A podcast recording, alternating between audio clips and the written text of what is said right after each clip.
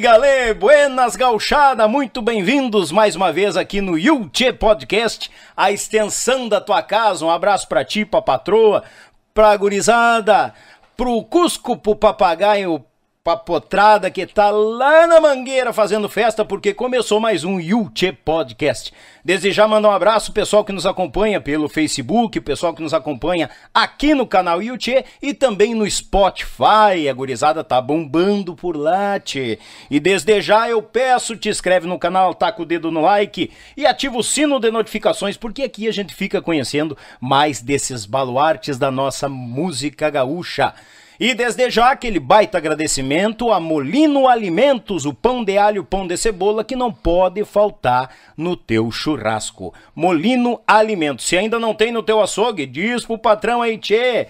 Fala com o pessoal da Molino, vai lá no Instagram, vai no Facebook, chama eles, coloca no açougue que tu não vai te arrepender. Pão de alho, pão de cebola é Molino Alimentos. Também um grande abraço, meu irmão Edson Brito, da Web Rádio Pampa e Cordiona. Grande Edson Brito, uma programação velha gaúcha, fandangueira, baileira, missioneira, nativista. Pra quem gosta, tchê. Baixa o aplicativo, tem 24 horas de programação no teu celular, meu galo.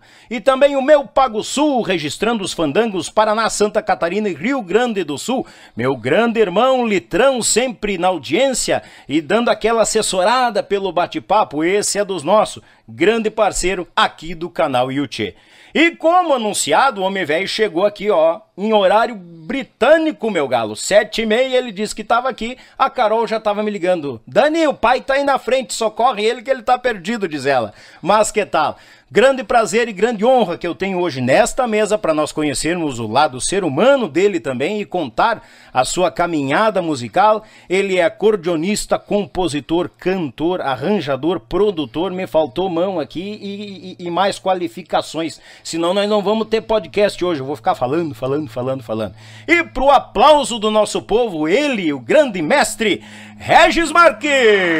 Bem-vindo, mestre. Muito obrigado irmão Daniel, pra mim, Regis Marques, né, o tocador de cordiona lá da velha Vila Pinto. A Vila Pinto, né? É, é Nossa, uma grande honra estar, estar, com um amigo, né? Hoje eu tô acrenciado na feitoria, né? Sim. Abraçado pelo aquele povo fandangueiro da feitoria. Mas sempre fui ali da Vila Pinto, né? A Vila Pinto. A velha, velha e famosa Vila Pinto. Mas uma grande honra estar aqui no teu programa, né? Uh, interagindo com teus, teus como é que se chama? Eles são internautas? Internautas, é? Podemos é. dizer assim, internautas. Isso. A nossa audiência, o nosso povo, que tem muita gauchada de longe aqui que nos acompanha. Eu Bom, sou do tempo ainda né? que o cara na rádio pegava aqueles, como é que é? Aquelas coisas e dava um tapa assim pra passar a propaganda, né? Era no pontapé aquela é, época. E o vinil, né? a fitinha? Muito, muito trêmio, é. fita. Tinha que estar com a lenta bem regulada, né, Regis? Pra largar certinho, né? Ah, é, não, não, não podia fazer muito entreveiro, sabe? Muita, muito churrasco madrugada. Não, Deus livre. Ainda mais aquele churrasco do Regis, né? O Gilmar também tá por aqui, o Gilmar do Eco do Pampa, grande parceiro. Tá aqui, veio de guarda-costa do homem, né? Tá grande, rapaz, vou ter que contar. É, meu grande irmão, Gilmar. Gilmar. Tu sabe que foi a, a pandemia. Eu sempre fui muito amigo do Gilmar, muito fã do trabalho, né, do grupo Época do Pampa, uhum. e também do Gilmar como pessoa, né, que sempre foi um cara dedicado a toda a região, tipo do cara que a pessoa precisava para hospital, qualquer coisa, né, doença, Parceria, né? É, eu não tenho bujão de gás, o Gilmar resolvia, não tinha, né? Não tem uma boia, não conseguiu pagar uma luz. O Gilmar, é, ele sempre teve esse lado humano dele. Mas foi na pandemia que a gente se tornou realmente assim irmãos, né? Aflorou mais é, essa aflorou mais. a proximidade. Porque tu sabe que a pandemia ela distanciou algumas pessoas e aproximou outras, né? É verdade. Então, na hora mais mais brava da minha vida, que foi essa pandemia, a gente, uma estrutura de 24 funcionários, né? Grupo Rodeio, tem que parar um ano e meio, um ano e oito meses. É. Então a gente se descapitalizou muito, né? Foi feia a pegada. E a gente foi começando a vender os aparatos, né, cara, pra moda e poder alcançar um troco pra um. Não e, deixar ninguém na mão, né? E até mesmo, né, dar um. O cara foi ficando mais amigo do bolicheiro. Do... Fazer um fiado de vez em quando é bom, né? tá Manter os créditos. É. Cara, comecei, paremos de se, de, de se preocupar com o baile. E quem é que tá de aniversário essa semana? Ah, é. Aí a proximidade também, né? Os pequenos eventos ganharam uma importância. Ah, não, mas é. E o Gilmar foi meu.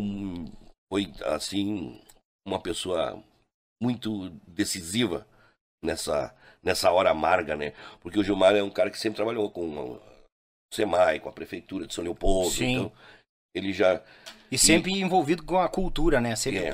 junto da prefeitura e a cultura. Apoiando o pessoal que é da terra, né? E assim que deu a pandemia, foi o primeiro cara que me procurou e que me ajudou muito. Me ajudou muito mesmo. Então eu tenho a gratidão, eu e o Gilmar somos que nem irmãos, né? Quando eu vou queimar uns ossos lá em casa, eu já ligo pra ele.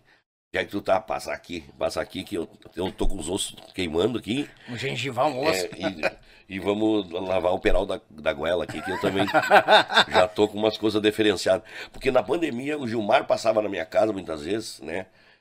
É, e chamava meu irmão, que eu tenho um irmão que mora do lado da casa, que eu, que eu parei na pandemia, né? Que eu, tem duas casas, a minha, a casa lá da família, dos filhos, e, a, Uhum. e uma outra que eu gosto de ficar solito para fazer, compor, para fazer outras coisas, ali no Sim. bairro Branco, que é a antiga casa dos meus pais. E aí o Gilmar passava lá do lado, meu irmão mora, deixava lá, ó, deixei aí pro Regis uns 4 quilos de costela aí e disse pra ele que é só ligar lá pros caras que eles entregam uma caixa de litrão pra ele, se ele quiser compor alguma música, tomar uma cervejinha durante a noite aí. Eu não vou poder vir, mas tá aí pra ele. Aí ele garantia, garantia pólvora pro tiro. Isso é mais do que o irmão, né? Tem um irmão que faz isso pra ele. Bom, vou te contar, o Gilmar tinha que morar pros lados de cá. Ou eu vou pra lá, vou voltar pro São Paulo. A terra bem boa. E Eu- sempre me apoiou, cara. Por isso que, eu- Que bom. a gente tá junto assim, né? E Eu, eu, eu- Deus abençoe a saúde do Gilmar, porque o Gilmar se preocupa demais com a saúde dos outros. É, isso é bom. Isso, é, bem, eu conheço o Gilmar já faz um tempo também, sei que ele é assim. E eu costumo dizer aqui no, aqui no podcast, e, e- e eu vejo que ah, passa músicos aqui e indicam, não, traz fulano, traz ciclano e tal.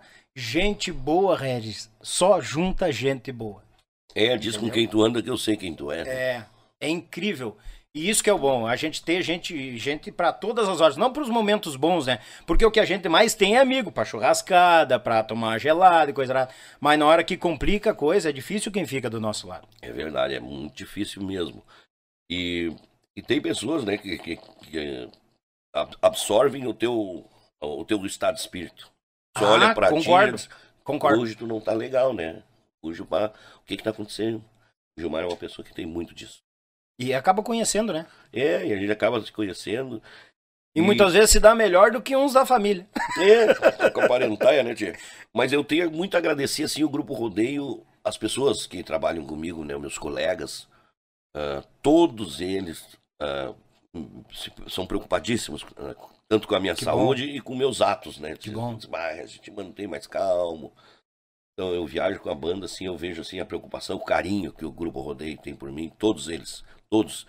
Né? Se, eu, se eu falar de um, tem que falar de todos, porque todos são meus irmãos, Sim. todos. Parece que o arti... eu sou o artista deles, né?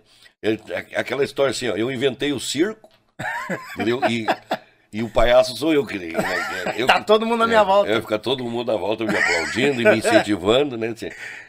Então é, é muito, é muito legal isso aí, a gente saber que um grupo é uma família, né? É, eu ia gente- dizer agora, é uma família. Eu E- vivo mais com o rodeio do que dentro da minha casa mesmo. Sim. E tenho muito a agradecer a todos os meus colegas, o Xaropinho, o Claurineio, Que show. né? E todos que passaram também. Sim. Eu acho que no Grupo Rodeio deve ter passado em torno de umas 100 pessoas, né? Todo o lado profissional, Tanto Desde- técnica quanto É. músicos. da técnica ao músico. Todos, sempre que estiveram junto comigo, assim, me apoiaram. Eu agradeço a Deus. E acredito que aonde cheguei foi pela mão de todos eles.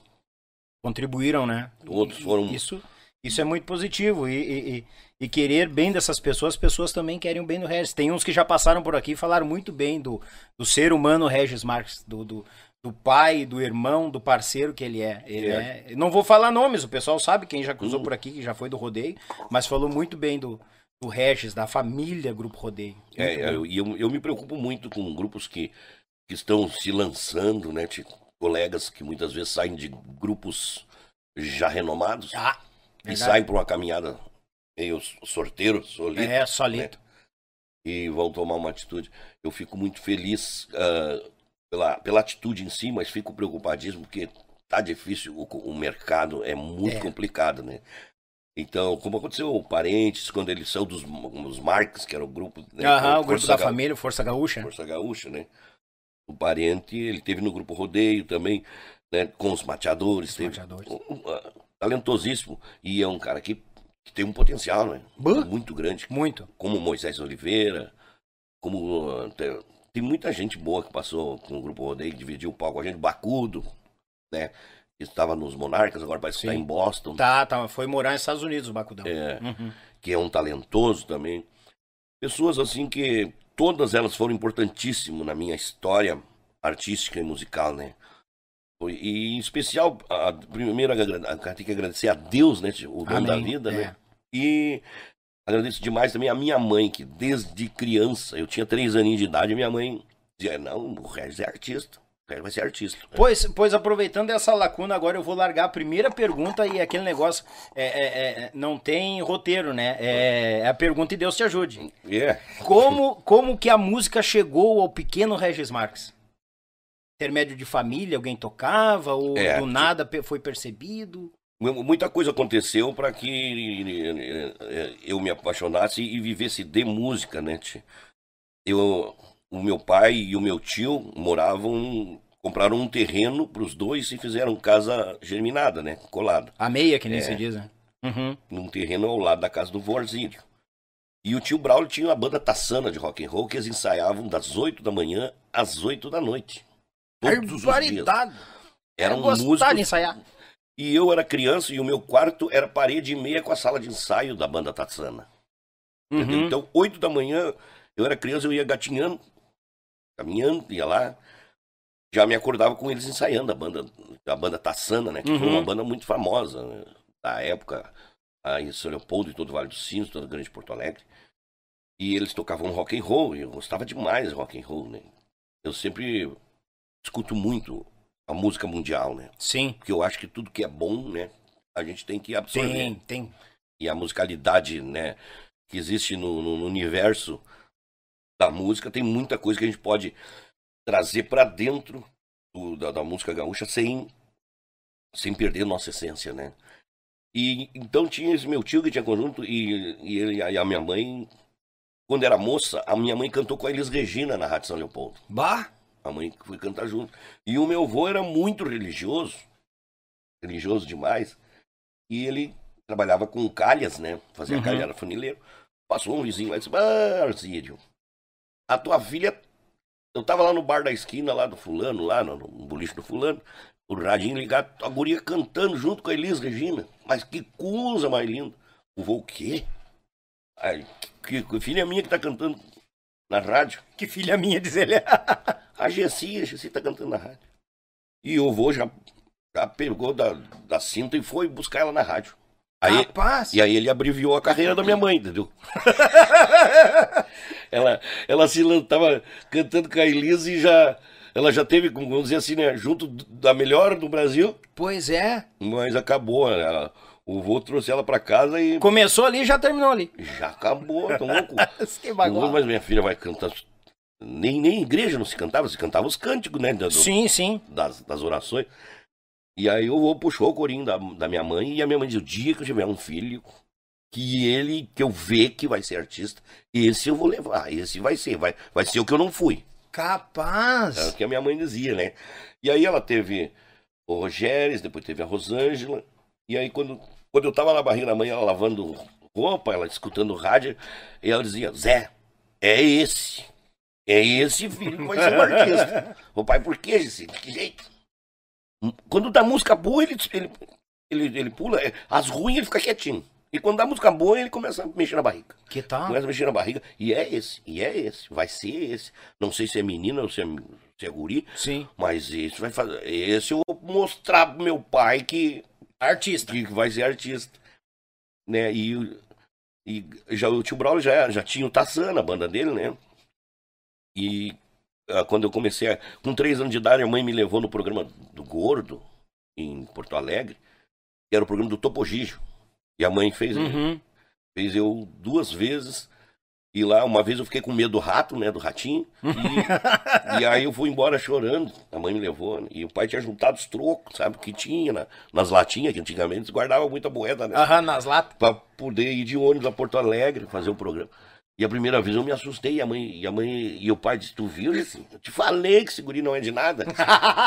que esse guri não vai cantar e não vai falar, não vai fazer coisa nenhuma. Ah, o vô, o vô batia contra. O pai, o meu pai. Ah, o, o teu O pai. marido da minha mãe. Tá. Porque a mãe pegava eu pela mão e disse, não, o Regis. Vai ter que dar. E ela que me ensinou a cantar o primeiro samba, ela que, que a mãe escutava música popular brasileira, né? Sim. E a, a nossa família, o tio tinha uma banda de rock, a mãe gostava de música popular brasileira.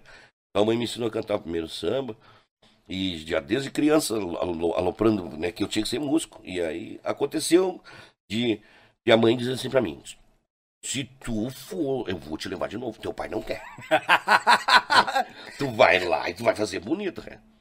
O que que tu quer pra te chegar lá e matar pau? Eu disse, ah, mãe, eu quero um refrigerante garotinho, um pastel e um chocolate. Ó, A mãe disse, então tá. Quando te chamarem lá, se tu matar pau, quando tu... É um refrigerante garotinho, que é umas garrafinhas da Minuano, bem pequenininhas aham, as assim. pitoquinhas, né? É. Um, um pastel e um chocolate eu quero. E aí a mãe, quando me levou, né? E o pai bravo, que era o cachorro, hein, cara. que nós era pobre, né? Uhum. E a mãe gastar dinheiro pra levar aí. O pai Passagem, vai coisa de nada. novo com esse piá pra lá. Ela disse, não, o resto vai matar. E a mãe mandou fazer uma fatiota pra mim, sabe? Eu fui de gravatinha, de fatiota, calça, né? O terninho. Sim. Pá. E lá no- no- nesse dia eu me escapei da mãe sem a mãe querer. Sem a mãe, a mãe vendo aquela criançada que se apresentava, Sim. eu me escapei da mãe. E tinha um corredor lá na RBS, né? Que na, na época era, era TV Globo, não sei o que era. Que, onde passavam os carros, né? Que era, e eh, onde as pessoas ficavam era mais alto, e os carros passavam embaixo, assim. Uhum. E eu tava ali, eu muito medonho, muito arteiro. Eu botei a mão no bolso da, da fatiota e me joguei pra baixo. Onde passavam os carros, né? Capaz. E, é, e aí tropecei, bati com a cara no chão. E já sangrei, já me levaram lá pra dentro, lá, daí... Aí eu vi que tinha um cara que tava com o rato na mão. Eu disse, peraí, aquele rato não é um rato, é, uma, é a mão do cara.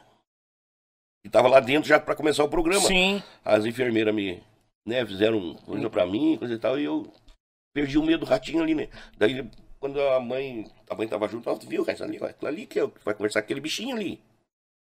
É, uma a, coisa- é a mão do titio, é a mão pai. do titio. Eu disse, ah, mas então tá, né? E eu fiquei. Tipo Tomou assim, Coragem, tomou in- coragem. É, eu tive informação privilegiada, né? Porque os outros que iam chegar lá não sabiam. Não né? sabia, sim, claro. E eu, sem querer, me, o meu tombo me favoreceu. E aí, o cara, com- e o cara viu eu sendo medicado ali, fazendo Sim. né, remédio, pra, porque eu arranhei a- a- a- o rosto assim todo, né? Eu pulei de com as mãos no bolso. Imagina. Que tombo bem feito. a mãe fez uma patiota pra mim, eu andava de mão no bolso, né, cara? Sim. Piada de vila, monte de coisa. Sabe, piada de vila só tem um carçãozinho, né, cara? Sim, E e- às vezes o, o que tá Olha um lá. pouquinho melhor de vida tem um chinelo também, mano. Que E eu de fatiota, ela pulei, quebrei a cara no chão. E aí quando foi, que eu, eu, eu disse, ah, eu te vi, daí a mãe disse, tu vai lá e mata pau. Te prometi, eu vou te dar. A mãe tá aqui o dinheiro, ó. Leva no primeiro bar lá do outro lado da rua, lá tem, lá tem tudo que tu quer. E aí Ah lá, foi o que aconteceu, né? Eu entrei, daí eu, eu já disse, eu já vi que tu, não, que tu é um, tu é um rato diferente, tu é um rato de mão, chamava ele de rato de mão, coisa arada, e ele disse, não, eu, eu que vi tu. O que foi que aconteceu? Eu contei a história, como é que eu caí, como é que eu me machuquei. Aham. E ele disse, mas tu sabe me imitar? Daí eu, aí eu imitava o ratinho igual o rato fazia, e, a, e aí o povo gostou, né? Um pouco veio uma mulher bonita, assim, se sentou no Uhum. sofá ali junto comigo, conversar também. E aí o ratinho, ah, por quê? É, Foi ela que fez o teu curativo? Eu disse, é, tu quer casar com ela? E o rato começou a conversar comigo e eu comecei Sim. a. Né, A, fa- a falar desenro- desenrolar. Porque eu tava em casa, né? Sim. Já, já tinha conhecido o rato, a mulher, já tinha conhecido. A sabia- mão do rato. ah, quem era que me- movimentava o rato. E aí eu matei a pau e eles pediram pra mim cantar, eu cantei aí cantei o samba que a mãe tinha me ensinado. A minha mãe me ensinou, eu vou fazer uma seresta, bonitinha como que. Aham. É, cantei o samba e o rato dançava e coisa e tal. Acabou que. o- o- aí eu ganhei né, o primeiro lugar. toda criançada lá, daí nós ganhamos um, móveis, ganha, é, mobiliaram a nossa casa, né? Que a nossa casa era casa pobre, com os móveis velhos. Sim. Ah, tinha uma premiação grande Tinha, no tinha. esquema, então. É, daí a gente ganhou os móveis, aí a, a mãe, o, o pessoal da. a- nós viemos com um caminhão de prêmio, né? Pra Uhum. casa. Bah, Quando chegamos na Vila Pinto lá, tava o bairro, a vila inteira esperando, né? sim. O, o artista da vila. e me consagrei com três anos, né? Toma, já começou bem. Três aninhos de idade. Minha mãe, tu vê, Zé, que o guri tomou conta e os caras tudo dizendo, ah, que... Naquele tempo não se batia foto, né, mas todo mundo assim, ah, eu quero abraçar esse guri aí. O guri deu um show na TV, matou a pau, matou Imagina. a pau, cantou na televisão. E aí fo- foi aí que começou, né? O Regis, eh, e a, mãe, o Regis é artista. E a mãe começava a chamar as vizinhas, botava em cima da mesa e fazia eu cantar. Canta pra vizinha. E aí, aí. ela dizia, eu vou te dar um, eu te dou um chocolate, o pastel e o garotinho, o grande garotinho. Refri-. E aí eu disse, ai, mãe, queria jogar bola. Não, tá vendo minhas amigas, tu vai cantar e bonito. Tá, tá, mãe. Toma. Então tá, mas eu quero, eu vou jogar bola quando eu voltar, eu quero meu pastel. O garotinho e chocolate. É, e a, e a- e a mãe fez isso também, foi com o Guilherme também. O Gui também. o Guilherme entrou também, na, a na mãe- mesma. A mãe pegou o Guilherme, mas mas dizendo, deixa esse guri comigo aqui em casa, que eu vou fazer esse pia cantar e tocar. Aí sim. E aí a mãe pegava ele e fazia ele, faz as notas de violão bem feitinhas e canta. E- Então a mãe, o que ela fez comigo, fez com o Gui também, né? Então, a- a- a- se existe um culpado do grupo Rodeio, né? De Regis e Guilherme, é a dona Gessi da Silva Marques, a minha Dona mãe. Gessi, que show. Quando eu tinha 13 anos, né?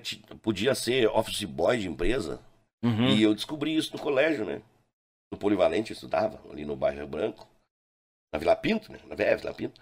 E aí eh, eu ia nas empresas pedir emprego pra mim, office boy, porque eu queria que as empresas davam uma bicicleta pro office boy, office boy e trabalhar. Sim, Pra levar documento em banco, levar documento em cartório, sim. fazer o meio. E aí eu chegava em casa, daí a mãe. A mãe perguntava onde é que tu foi, Regis? Ah, tu, tu procurar emprego? Disse, ah, eu fui na empresa tal, na empresa tal. A mãe descobria, comprava uma ficha e ligava. O Regis não vai trabalhar. Vocês, o Regis é músico. Capaz, ela, Ela não- batia contra. Tinha Mas- que ser artista. Não, tinha que ser artista.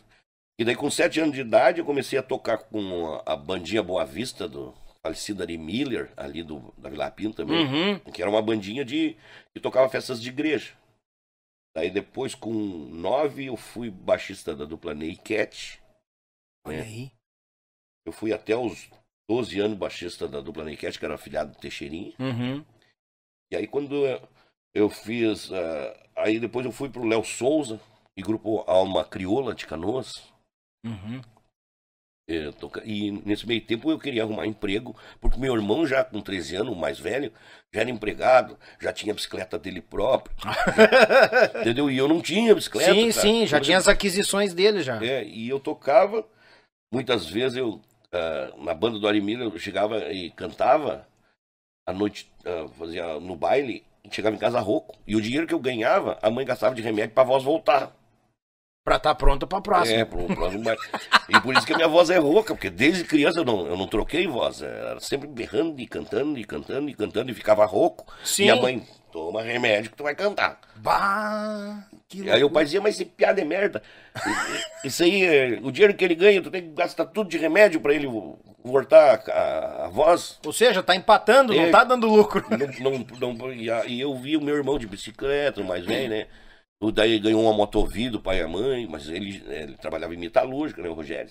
Sim. E aí eu resolvi, eu vou nas metalúrgicas também arrumar emprego de office boy, que eu descobri no colégio que estava aberto isso pra gurizada, né?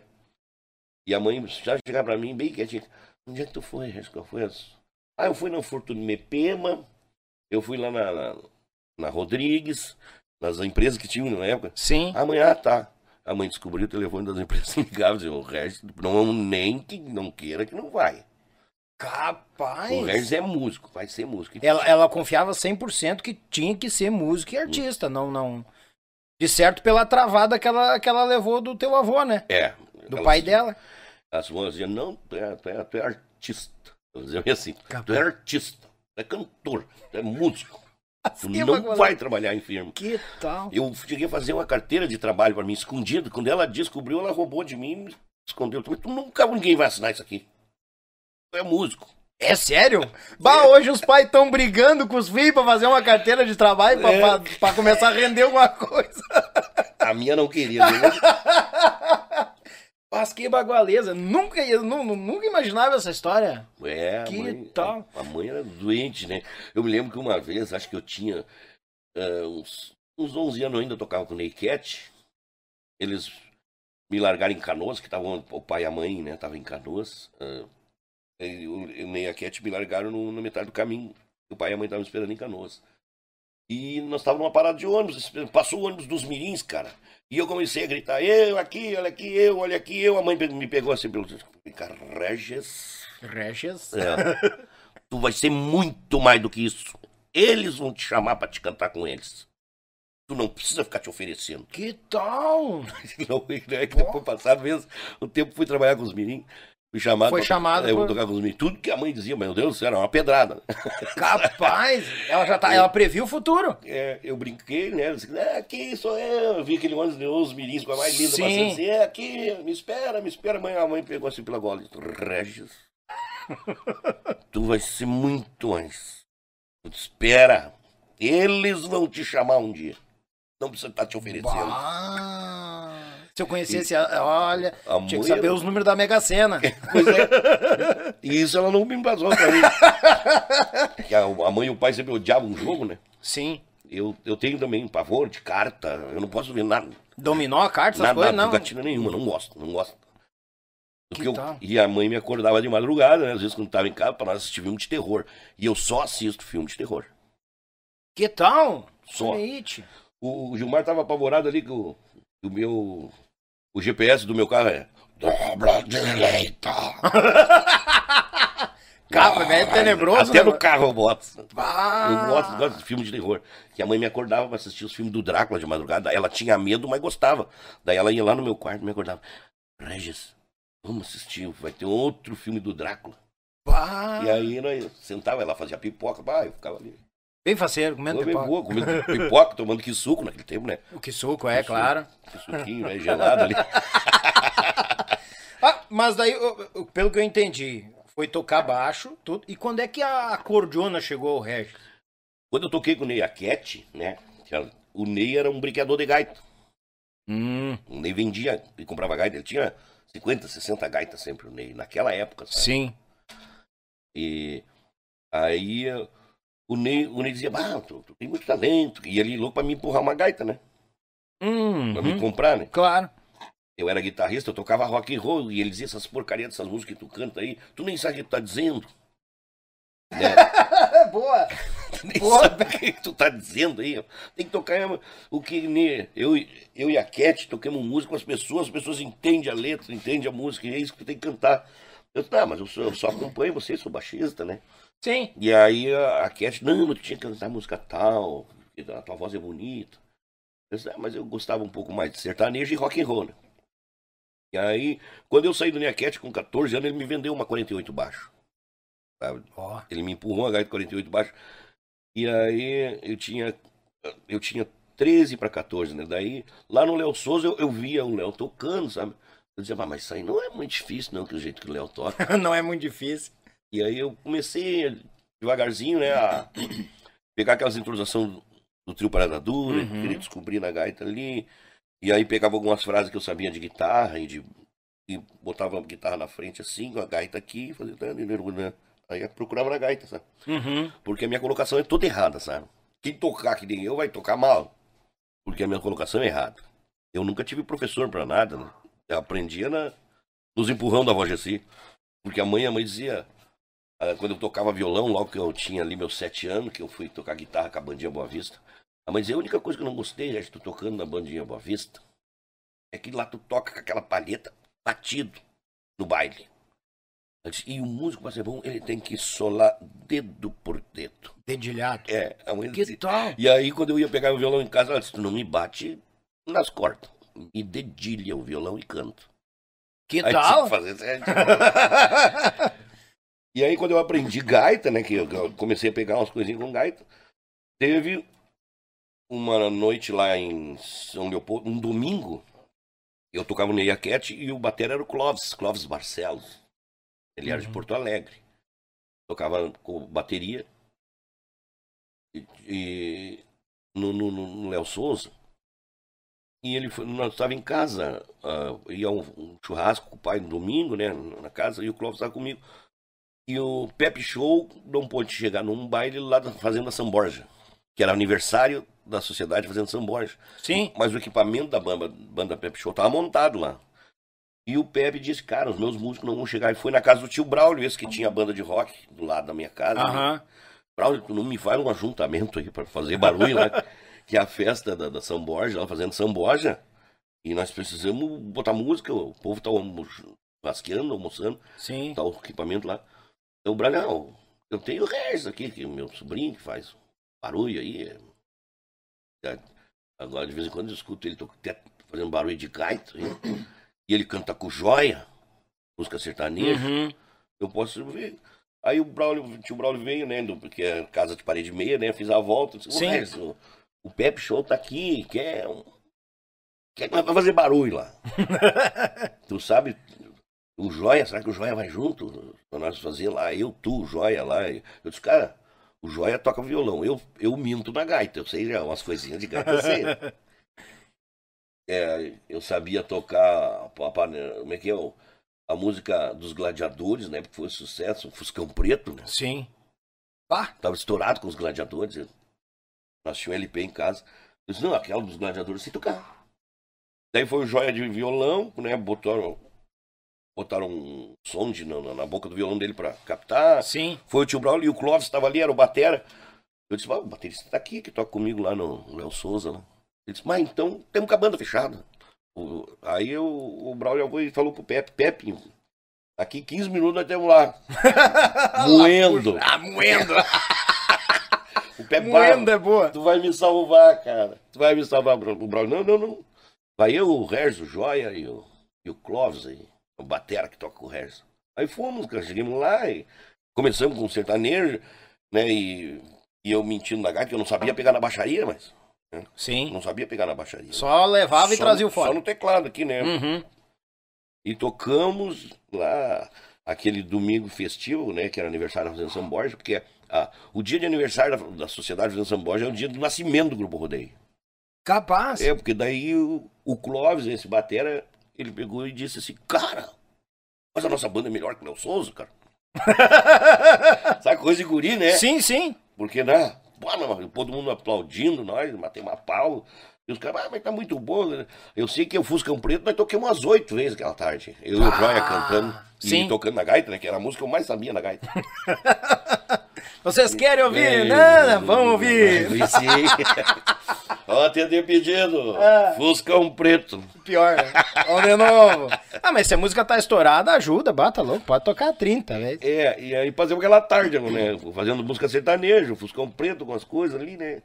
E quando terminou a tarde, todo mundo, parabéns, parabéns. O pessoal, né? Porque viu que era o Braulio e, um- e- e- e três piá, né? Três- Sim. Que nós tinha 14, 15 anos. Eu tinha 15 anos de idade. O Joia também, eu acho que o Joia tinha 15 também. Aí os caras, não, não sei o que, e o Clóvis, não, nós temos, nós temos que fazer uma banda, nós temos que fazer uma banda. Cara, isso aqui, eu nunca, nunca tive prazer de tocar como toquei hoje. Eu disse, ah, sempre. O Léo Souza era uma banda boa, mas só tocava Bertucci.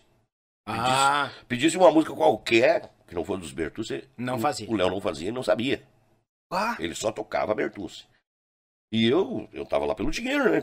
Tinha uns pila, E eu, e eu tava aprendendo o que, que era mesmo a logística da música gaúcha. Porque eu tinha saído da dupla Neycat, que eram os afiliados do Teixeirinha. Eles também só tocavam música deles. Eu achava aquilo muito normal, né? Sim. E o Cláudio, bah, nós tocamos sertanejo aí, cara. Tocamos música gaúcha, né? Ah, ah, tocamos... ah, a gente tocou até a música da popular brasileira lá, pessoal, né? Nós piochadinho, mas... E aí agradou.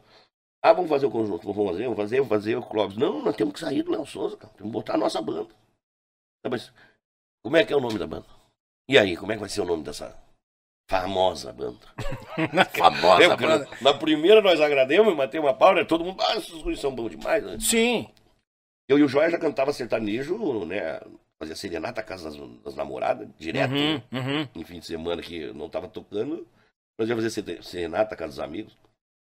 E aí, o- ah, vamos fazer o seguinte, cada um bota um nome aí num papel, botemos num, num copo e, Foi sorteado. e vamos sortear. É, aí tá, daí. Cada um escreveu assim, rolou e botemos ali. Grupo Gaúcho. É, para o Grupo Grupo Gaúcho. Gaúcho, Né? tá. Grupo Gaúcho. Aí sa- saiu o Grupo Rodeio, o nome. Quem foi o imbecil que deu esse nome? Capaz, velho. Claro, pá. eu- eu disse, não, não vou fazer um grupo gaúcho com o nome Rodeio. E os famosos eram os rodeios de São Paulo, né? Sim, sim. Eram os mais rodeios. famosos, É. devia falar, né? E tinha uma gravadora na Grande Porto Alegre que o selo era rodeio. Ah, Se lembra é, muito, Antigamente, aham, lembro. Muitos anos lembro. atrás. Sim, sim. Antes mesmo até da Querência, a gravadora Querência, que foi do Leonardo. A Querência Discos, né? Que eles Uhum. chamavam, né? Sim, sim, lembro. Existia a gravadora Rodeio. Eu disse, quem é que botou esse nome imbecil, cara? Parece que a gente quer. Já tem uma gravadora. Eu tinha um monte de disco em casa de gravadora Rodeio. É, acho que até dos atuais eu tinha em casa. Sim. que era da, da, da banda. Aquelas bandas famosas, né? Tudo que tinha, assim, que. Uh, México Brás, eu tinha, né? Era desse, desse selo. Selo rodeio. Como é que nós vamos botar o nome de uma gravadora num conjunto, tio? E aí, uh, ah, nós conversamos o seguinte: o Braulio tinha botado, que ele tinha a banda dele, que era Tassana, né? Uhum. Era Tassana, o nome da banda do Braulio. E o Braulio tinha botado Grupo Santana. Barbaridade. Acho que piorou, né? Ah, não, é, cada vez mais piorando. E eu tinha botado Os Chasqueiros. Chasqueiros. Os Chasqueiros. Ah. Por causa que o, o, o poeta Dimas. Aquele poeta lá da. da, da, da São Leopoldo ali, que era muito famoso, Contrangularte. Uhum. Contrangularte disse um dia pra mim. Ele me viu cantando no Tilautério, quando eu tocava ainda com o Ney Cat. Ele disse: O dia que tu fizer um conjunto, tu bota o nome Os Chasqueiros, que isso é um, é um nome muito forte. Porque o chasqueiro, ele leva uma mensagem pras pessoas. Né, que era o carteiro dos gaúchos, né? Sim. Ele leva uma mensagem, então tu faça um grupo com o nome Os, Os Cha- Chasqueiros. Que tal? Eu disse, ah, que legal. E o dia que saiu a oportunidade, eu escrevi Os Chasqueiros. Sim. Como que entendesse, né? tudo, tudo de chucrismo. E aí deu, saiu o grupo Rodeio, né, no Clóvis. E aí eu disse, ah, mas esse nome também, ó. Ah, foi o Clóvis que botou o Foi nome. o Clóvis que fez o. O Joia, eu não sei que nome que ele deu. Que ele botou, né? Que não saiu. Aham. Eu sei o do Braulio, que era. Que ele tinha o Tassano, ele botou Grupo Santana. Santana. E eu botei os Chasqueiros e o Clóvis botou o Grupo Rodeio. O Joia não sei quem botou. E aí pá, saiu ali Grupo Rodeio. Disse, ah, não, não, vai ser, mas vai ser. E aí a minha mãe e o meu pai já pegaram e já foram lá no Ari Miller. Quando eu tinha sete anos de idade, que eu tocava guitarra com a bandinha Boa Vista. Uhum. A mãe soube que o Ari ainda tinha o equipamento dele. E o pai e a mãe foram lá e já fizeram negócio. Já vamos. Capaz. começar Aí, os bailes. teu pai já começou a confabular com a tua mãe já. É, isso vai virar em dinheiro, gente. Vai começar a render. Porra, Jesus vai dar certo, a mãe. Tira Ela, da cabeça da velha. Que tal? É, A mãe sempre cismada, né? Não, Ah, que o loucura. grupo Rodeio é o nome do conjunto. Eu disse, mãe, mãe, nome feio, né? Disse, Rodeio. Ela disse, não, não. Muito lindo. Regis e Rodeio. Ai, ai, ai, que ela gostava de falar, né? Sim. Sempre assim, dando a ênfase, A no- ênfase no R, né? No R. É, Tá, é. fechou? É Regis e Rodeio. Toma. Eu disse, então tá, mãe. e aí comecemos, cara, tocando na volta, na igreja do Padre José. Aí depois, a primeira cidade que levou o grupo Rodeio a tocar fora, né? Foi a, a cidade de Charqueadas. Ó. E depois de Charqueadas, né? Eu disse, nós- vai pra nós assim, meu Deus do céu, né? Vamos tocar em Charqueadas, cara. Ah, voltei pra casa todo orgulhoso. E deu, e pagaram bem pra, porque valia a banda, né? Pagaram Sim. mais do que a banda valia, né? Porque daí a gente se enfiava, eu e o Joia, nos programas Fogo de Chão, todos os domingos com Luiz Menezes, Uhum. na Bandeirantes. Sim. E aí ali a gente começou a ficar famosinho, né? Porque nós fazia FQ, né? Fora de quadro, nós acompanhava.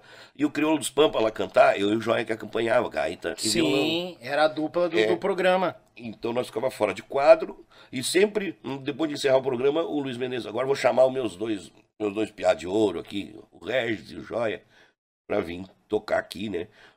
É, a música deles aqui. Pra encerrar o é, pra programa. encerrar o programa, que a gente acompanhava todos os artistas. Show. É, ia Moraizinho lá, Todos Pampa, ia. Né? Então, isso aí foi uma coisa que influenciou muito, assim, da gente se, se dedicar aos instrumentos, né? Porque o Joia é um baita instrumentista. né? Sim. Já passou por aqui o Joia também, que É. figuraça. Aí fundou o Grupo Rodeio. Né? Meio contrariado no nome, né? Não tá ruim, né? Que antigamente era os isso, os aquilo, os três tirus, os mirins, os, né? Sim. Aí tu começa a pensar, mas nós temos fora na jogada. Grupo.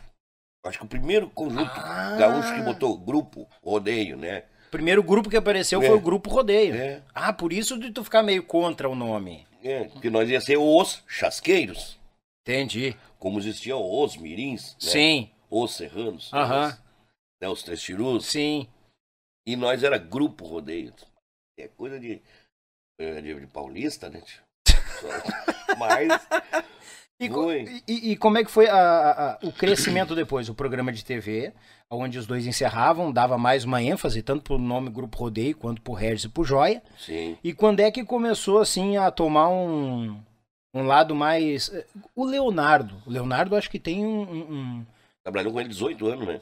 imagina, O cantor Leonardo. acompanhando o Leonardo. E É. como, é que, como é que conheceram o Leonardo? No programa Fogo de Chão. Eu imaginei. né? A gente tava, nós fazia o, o Fora de Quadro, né? O FQ, que dizia, ó, o grupo, o Regis e o Joia é o FQ. Aham, Aí o Leonardo ia lá lançar o disco dele, então ah, ele avisava a, a produção do, do- do Luiz Menezes, né? sim. Era o Luiz Menezes e o Cepete Araju, que era o produtor do programa. Ele dava um jeito de ligar pra nós, né? E avisar, ó, vai tocar fulano de tal, vai tocar música tal, tal, tal, né? E a gente tinha que procurar, né, as músicas pra se informar, né? Sim. Aí o Leonardo era Celso Sul, Tertúlia. O Leonardo, naquela época, ele tinha ganhado a Califórnia, né? Ele, ele já Ah. tinha ganho a Califórnia. né? O nome dele já deu um, Ah, um não, up Leonardo. gigantesco. É, eu até achei graça, né? Tipo, porque um cara que ganhou a Califórnia, né? A gente, faz, a gente fazia vislumbrar, assim, né? Chegou o Leonardo lá com. Não sei se era um Maverick ou um, um Opala mais velho. Chegou aquele. E eu, bah, quero conhecer o Leonardo, né? Porque eu já tinha visto na TVE que passava a Califórnia Canção Nativa ao vivo, né? Eu tinha Sim. visto ele ganhar lá, com os Serranos. E aí, ah, quando veio o Leonardo, o velho que entrou, chegou, desceu do carro dele, quando ele bateu a porta dele, a do caroneiro abriu. Bateu uma porta, outra abriu já. É, ele mas olha a situação do meu ídolo. Micharia! Que tal? E aí eu pensei, pô, esse cara é que gente que é pobre que nem a gente, né? Não, é tudo aquilo que eu pensava. É, é, é que muita, muita gente. a- Aí tá uma das ideias do podcast. Muita gente, muita gente acha que o artista em cima do palco. Ah, é é uma vida deslumbrante. Mas é pelhado, ninguém sabe disso. É complicado, né? Difícil. E foi quando a gente né, se apresentou pra ele. Não, nós que vamos te acompanhar. nós- a gente faz o FQ aqui do programa, então a gente toca fora das câmeras. E aí ele, tá, mas vocês tiraram as músicas? Porque. Aí ele- eu sei que foi umas quatro ou cinco músicas novas dele. Que a gente. Não, mas tiramos. É. Eu e o Joia, nós era muito caprichoso, a gente gostava de se juntar e descobrir o disco. Ficava tirando, né? Tirar. E o Joia é mu- muito nojento, assim, Joia. Não, não, tem- ou é em cima ou não, não vamos tocar. Ai, ele puxava a orelha. É, o Joia gostava que. Vamos fazer igual como é o disco. Ou não Ah. vamos tocar a música. E aí Sim. então a, a gente ensaiava, ensaiava, ensaiava. Até os meios tinha que tirar igual. Ah, ele era É. cri-cri. É, o Joia gostava disso, sabe? Sim. É, é um, um sistema dele. Tipo assim, ah, não, vou fazer do meu jeito os meios, a tradução vou fazer como é. Mas, não, não. Meio tem que ser também igual, não tocar igual, pra eles verem que nós somos foda. Então tá, então vamos tirar tudo. Daí tirava até os meios, né? Sim. E quando ele tocou pro Leonardo, ele disse assim, ah, mas parece os mirins tocando. Né? Parece... Porque o Ah, Leonardo, imagina. que o Leonardo também gravava. Os, quem tocava os discos dele era os Serranos, mas quem mais gravou pra ele foi os Mirins, né? Os mirins. E depois eu gravei os outros 10 discos dele, fui eu, nós, eu e o Joia gravamos. Sim. Mas aí, por causa da gente fez amizade, e nós tocava tudo em cima, ele disse assim, ah, nós tá tocando certo, em cima, em cima, e ele gostou, quero, vocês não querem trabalhar comigo, fazer show comigo? Ah, e Aí- surgiu ele convidando a turma pra acompanhar ele. É, porque o Leonardo vendia o show dele, mas a banda que tá tocando o baile que ia acompanhar ele, né? Sim. E aí ele começou, não, vou pegar o Regis e o Joia, né, e eu vou com guitarra gaita né, de- definido, com a introdução do feitinho, Sim. ele cantava e aí as bandas acompanhavam a gente, né? Ah, Era bem mais fácil. E aí fluiu a amizade, comecei a trabalhar direto com o Leonardo. sabe? Direto, direto, direto. ele sempre deu muito apoio pra banda. E, e a gente viajou muito vendo ele compor as músicas. Então a gente, eu aprendi muito a compor vendo o Leonardo compor, porque às vezes ele aprontava a música, daí depois ele ficava mostrando, gente, isso aqui, isso aqui. Tá, mas como é que tá a rima, semi-rima, o, é o tema. É, e eu aprendi com o Leonardo, assim, ó, velho, bota uma coisa na tua cabeça. As duas primeiras frases é o tema da música. Tá tudo contado nas duas primeiras frases. Aí ele dava as dicas das composição, como, Como é é que que, se fazia? funcionava. Que show! Tu, não adianta tu vir falando, começar com- falando em política e acabar na religião. Sim, não tinha nem pé nem cabeça. É. Começar uma coisa assim, fora do ano- As normal. duas primeiras frases é o, o cabeçalho da música. Tá, tá toda a história tem que estar nas duas primeiras frases, né? Sim. Bah, Tipo assim, tu, tu tem que criar a atmosfera nas duas primeiras frases. Negrito de liberdade. Minuano tirou da venta dos tauros. Relinchos de baguais, faíscas ao vento. Tá contado que é uma guerra, né? É. É. Ah, que show. Né. Iguaria Campeirão, não quer a carne gorda de um churrasco mal passado. Tá, tá pronto, É boia? entendeu? Se o, cara, Aham. se o cara entrega pra ti essas duas linhas, cara, termina isso aqui pra mim. Não quero a carne gorda de um churrasco mal passado. Ah, Tu sabe do que, que o cara, a ideia que o cara tá tá trazendo. morta a charada, né? Verdade. E aí isso eu aprendi muito com o Leonardo. Via ele compor, né? E às vezes a, a gente, porque o Leonardo era um cara que. Deus o livre, né, cara? Tu, tu criticar uma coisa que ele fez, sabe? Sim. E, ela- e adorava criticar a música dos outros, sabe? A dos outros ele. Porque, é, o velho sempre dizia, a gente viajava com ele muito, né? E ficava em hotel com ele, né? Aí o velho sempre dizia assim, velho, não adianta, pode ver, cara. Ah, Eu deito no, no- no hotel, né? A gente dormia junto com ele no mesmo quarto, eu e o Joia, né? Ele pegava um triplo sempre. Ele. Às três da manhã em ponto, sem ter relógio tocando, sem nada, ele sentava na cama pra fumar um cigarro. Olha aí, cara. Capaz. É, em ponto.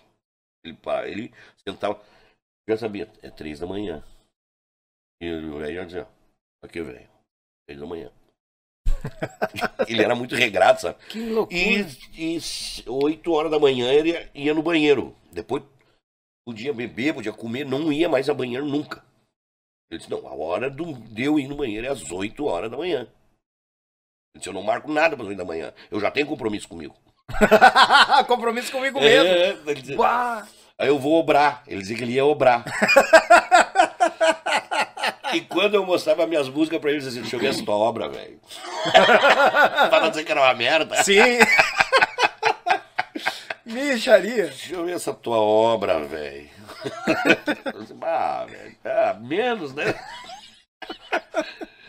E eu me lembro que quando eu mostrei a Iguaria Campeira pra ele, né? Ele disse, ah, é mais ou menos tua musiquinha aí, tio. Canta ela aí, vamos ver o que, que- como é que é isso. Aí eu cantei, né? Uhum. E no estribilho, o, o- a parte do verso tava como, é, como era, né? E o estribilho e, a- e outro verso. E aí quando chegou, no, ele disse, canta de novo, velho. Eu cantei de novo. Aí depois, canta de novo, velho. Aí caiu a ficha pra ele, sabe? Ele disse assim, velho, tu é burro, velho. Que, que eu sou burro? Porque é o seguinte, cara. falta um detalhe na tua música e tu, e tu não, e tu não te fragou. Disse, é o quê? Tu tá concluindo o verso. Aqui, eu, a música vinha direto para Sol Maior de novo. E ele dizia assim, tu tem que fazer, dando um tempero especial às refeições da campanha. Aham. Pra depois ele tá, vamos encostando a carreira. Porra, velho, sua música é aleijada, velho. é, é aleijado, ele chamou? É, Sua música é aleijada, velho. Arruma isso aí, cara. Bota esse reset aqui. Ele pegou o violão. Dando tempo em especial, refeições da campanha. Vão encostando a carreta. Aí sim, velho. Vocês, vocês são burros, rapaz. Música aleijada, mas olha só. música aleijada. o velho Leonardo falava, Ah, hein? não. Pra criticarmos os outros. Sim. Agora, tu criticasse uma dele, ele disse, vai te cagar, velho. Vai merda. Vai fazer um sucesso, depois nós conversemos. Capaz! Ficava bravo. Ah, ele se calçava que nem tatu de chuteira. Ele fazia. E ele, vai, ele demorou, tinha não, né, tia? Sim. Aí ele fez o Ere- Erechim História e Canto, né, Leonardo? Uhum. O Gildo ligou pra ele, ofereceu, o que que tu quer, Leonardo, pra fazer uma música pra mim homenagear a minha cidade aqui? Erechim, História e Canto. Eu preciso que tu faça essa música, nós viajando, né? E o velho, naquela época, eu acho que o velho tinha celular. É, seguinte, eu quero um violão, eu faço. Mas eu quero um violão tal. Tem lá na Argentina pra vender. Aí o Judinho disse, não, eu vou e busco, mas eu preciso, Leonardo, que tu faça essa música, Sim. né? Que falo que a música é do Gildo e do Leonardo. Não, eu vi o Leonardo compor a música no, no carro ali, entendeu? Sim. E o velho disse, eu tenho que fazer essa música. O, o Gildo vai, vai buscar um violão pra mim lá, que eles iam tocar perto da Argentina e já trazia o violão. Sim. E o velho fez o Erechim e Canto, né? E aí a música do Erechim História e Canto, que é uma, uma música falando de uma cidade, né? Aí o Leonardo, né? Quem passar pelo Planalto com certeza andar para mais bela natureza. De mel igual a mirim. Eu disse, ô velho, tu critica minhas músicas, posso, posso dar uma opinião? Velho, pra falar merda, não fala nada. não te mete na minha música. Eu disse, como é que é mesmo? Tu tem costume dizer que eu faço música aleijada, né? Mas como é que é a tua mesmo? Canta ali. Eu não vou cantar pra ti, velho. Ah, qual é, velho? Só tu que, só tu que pode. Ó. e daí ele. Quem passar pelo Planalto com certeza. Mas meu, onde é que tá aleijado aqui, velho? Disse, não, não tá aleijado a tua música. Acho que a tua música tá com um oi grande. Eu disse, por que oi grande? Eu disse, o quê? Por o seguinte, velho. Se eu cantar, ouve o canto gauchesco e brasileiro. Bah! Entendeu? Eu acho que nós vamos se fechar, eu e tu. Esse velho parou o carro. Tu tá me chamando de plajador? Que eu, eu disse, ah, para, velho. Bah! Não vem me dizer pra mim que isso aí não tem. a- Que tu não pensou no Nico Fagundes antes de compor isso aí. e o velho, vai, vai te ferrar, velho. Tu é louco. Já te xingou, já. Já ficou brabo, né? Eu disse, tem vontade, acho que eu vou fazer outra. Eu disse, não, cara, a música é só- Eu só quis dizer pra ti, tá vendo, cara? A tua obra tá muito boa. A volta vem, né? A volta vem, toma, Ah, o Leonardo. mundo da obra. Gostei da tua obra. Bah! Sacaneou velho, né? ó? Ah, não, cara. Porque ele, vai ele pra, pra te derrubar, ele, era ligeiro, né? Aí tu dá um tombinho nele, fica louco, cara. Ah, só imagino. Aí eu pra ele, ai, quem passar pelo Planalto com certeza. Eu disse, ouvi o canto gauchesco e brasileiro. Que tal? E a braveza e velho, vai, vai te cagar, velho. Minha música eu sou aleijado. Sim, o, o Regis, e quando é que tu e quando é que tu viu, percebeu a hora de, de, de desgarrar do Leonardo e pegar uma uma estrada, o rodeio estrada sozinho? A, a banda, né, trabalhar... Isso, trabalhar solita, sem acompanhar mais os artistas. Eu fui, assim, claro, tem muita coisa, tem coisa que a gente não pode falar, né? Alguns porquê, né? Não, não, não. É. Vamos evitar briga, né? É, mas é, porque o Leonardo sempre foi muito parceiro do rodeio, assim, né? Então ele, ele nos levava. E pra ele perder o grupo rodeio era, era um baita prejuízo.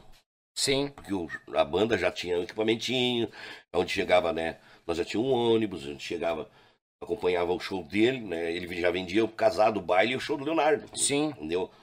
E, o e o velho ganhava muito dinheiro. Ele, ele ganhou, eu vi. Assim, ele enchia, enchia uma mesa de dinheiro, cara. Eu e o Joia viajando com ele no hotel.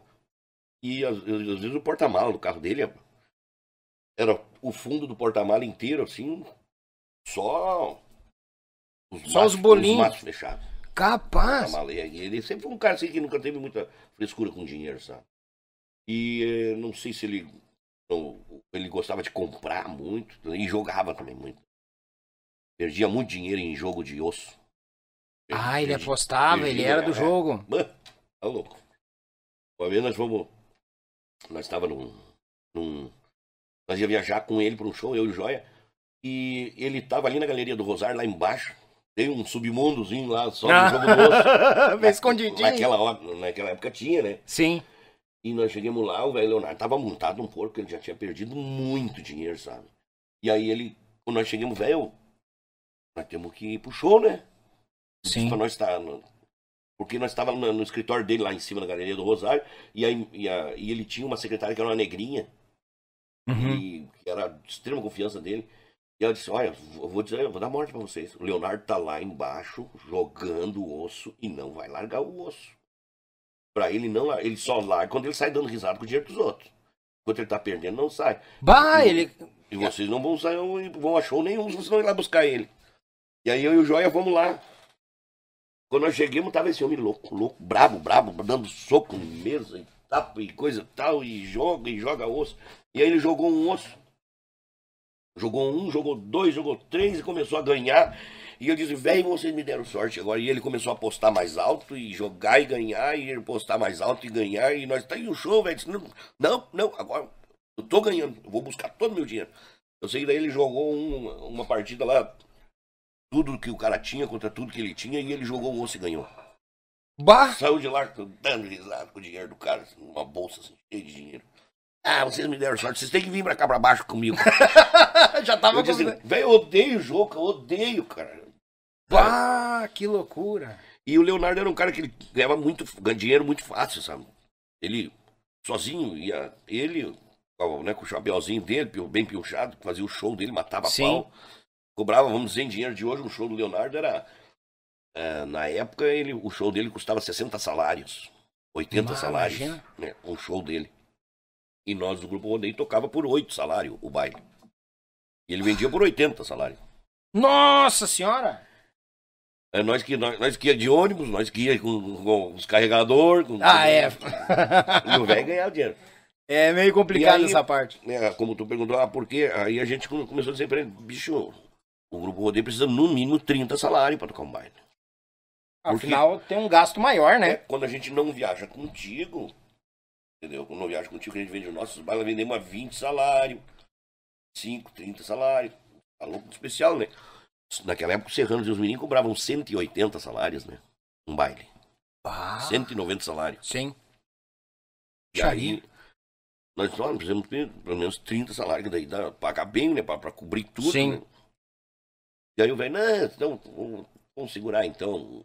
Aí daqui a pouco o velho voltou, né? mas aí, velho, 30 salários, velho. Aí ficamos trabalhando com ele ainda mais uns dois anos a 30 salários. Mas nós tivemos que dar, dar uma, uma encrespada com ele, sabe? Sim. E o Leonardo, assim, ele sempre foi um cara que ele tinha muito medo de perder o grupo rodeio. Na época, ele, ele mandava e desmandava na gravadora City. O que o Leonardo dissesse, a Ivete fazia e o, e o Botia fazia, por causa que ele era o campeão de vendas. né? Ele vendia 200 mil, L- 200 mil LP, 150 mil LP a cada edição. Vendia muito. Aí ele era o carro-chefe da gravadora. É, ele era o. Ele era o. o como é que é que se diz, né? O. Bambambam bam, bam da tropa ali, né? Sim. E aconteceu de nós ir tocar Califórnia Canção Nativa com o Leonardo. A música Viva a Gaita. O nome da música. Uhum. Vamos lá. Até o, o irmão do Leo, que é gaiteiro de Seguri, O Alex. o Alex foi o baixista que tocou com nós. Ah, o Alex acompanhou nessa Foi, empreitada. foi, foi baixista Uhum. nessa, nessa Califórnia Canção Nativa. E aí, porque o Alex tocava contrabaixo, ele não era gaiteiro. Naquela época ele era baixista. Daí, ah, o guri do Tiguri, porque o Wagner, não, não sei se, se era o Wagner, eu acho que o Nivaldo na época, não podia ir, o nosso baixista não podia ir. Uhum. Aí foi, foi ele com nós, né, o Alex. E lá numa, numa janta ali, coisa e tal, lá depois da Califórnia, começou a conversa do, do Pingo, que era irmão do Francisco Castilho, dos Mirins. Era o produtor da. Produtor da. da a City. Uhum. Daí eu. Não sei por que começou o tal do assunto. O Pingo disse, pô, Leonardo, por que, que não dá força pra esses guri gravar lá? Tá na hora do grupo rodeio gravar, cara. Aí ele apertou o Leonardo pra É. dar uma mão. Pô, tá na hora do grupo rodeio gravar, cara. Né? Ela, não, os guris não estão bem prontos ainda, não, não é bom gravar, não é bom gravar. Eu disse, mas tu quer dizer pra mim que o grupo rodeio não tá pronto pra gravar? Tu é louco, Leonardo? Não, os, os gravaram o disco as mais premiadas contigo, o disco mais vendido da gravadora, mais, vende é 5 por 1 um de todos os discos da Sim. City. Quer dizer que os caras não estão prontos gravar. Disse, não, mas eles ainda ainda estão meio cru, meio. Aí eu, aí eu penso assim, tu quer dizer pra mim então que tu botou goela abaixo grupos nativos dentro da City, numa reunião que eu fui contra? Tu botou goela abaixo. E eu falei, não, tem que botar grupo rodeio. E tu disse que não ia botar grupo rodeio, botar os nativos. Ah, que loucura. Numa uma reunião com o Carlão, sabe? Uhum. Eu disse, mas os guris não estão prontos. Aí o Pinto disse, não, Leonardo. Tu quer ficar com eles debaixo do teu braço, na tua asa, Ah, ganhando dinheiro. Ele não queria perder vocês. É. E tu não quis, tu não, eu, eu falei que era preferível lançar grupo rodeio e não os nativos. E que o grupo rodeio, nós já estávamos começando a gravar pela nova trilha. Uhum. Nós estávamos em negociação com a nova trilha. Sim, a nova trilha, para lembra? gravar dela? o primeiro disco do grupo rodeio. E aí eu sei que ficou aquele bate-boca lá, daí depois eu quis puxar o assunto com o Leonardo, o velho não gostou, né? Ah, velho, não me vem com esses papos aí. Eu botei os nativos porque os caras têm estrutura, os caras têm dinheiro, têm grana. Eles pag- Eles pagaram, não fui eu que botei. Eu disse, tá, mas o Pingo disse que se tu tivesse dito, não, preferível botar grupo rodeio que nativo, tinha gravado primeiro rodeio. Eles tinham acatado. O Pingo disse, lá tu manda e desmanda. Lá se tu disser que tem que tirar a metade do cast da gravadora lá, a- a Ivete dispensa. né? E aí ficou aquela coisa assim, né? Nós assim, cara, vamos saindo devagarzinho, assim, quando o Leonardo ligar, vamos fazendo nós. Sim. Né? Porque ele foi importantíssimo, importantíssimo na carreira do Grupo Rodeio. Mas a forma de desmembrar, tinha que desmembrar para nós poder crescer mais Sim. entendeu? Porque não tinha como chegar Leonardo e Grupo Rodeio, entendeu? Nós, a gente não tinha como tocar nossa música no show dele. Música nenhuma, ele não era o show do Leonardo. Sim, era o show do Leonardo. O pessoal aí? contratava Leonardo, né? É, e o homem é, ele era violento, ele, Não, velho, Leonardo, tá Ele- louco. Deus livre. enchia de multidão, o povo a- amava ele. E como é que tu vai ficar o tempo todo debaixo de um cara, entendeu? Que tu sabe que Sim. as pessoas não te enxergam, entendeu? E pra ter uma ideia que ele, ele sabia da competência, o resto, Matt Fischer, é, é nosso. Ele sabia da competência de vocês, que ele sabia que quando vocês gravassem, ele não, e não ia mais ter o rodeio do lado dele. É, e foi o que aconteceu, Foi, né? é, foi o que aconteceu, infelizmente. Pro bem de todos, claro, que a gente tem que alçar voos. Fez certíssimo. Tem que se desmembrar, tem. Nunca, um desmembra- desmembramento desse nunca agrada a todos, né? É. Mas o rodeio não seria o que é o rodeio hoje se ainda tivesse ficado lá, né? não tivesse dado esse pontapé à frente. É, porque Pingo mesmo disse, vocês estão perdendo tempo do lado do Leonardo. Do, do lado do Leonardo ninguém cresce, porque o Leonardo é o Leonardo, cara. Sim.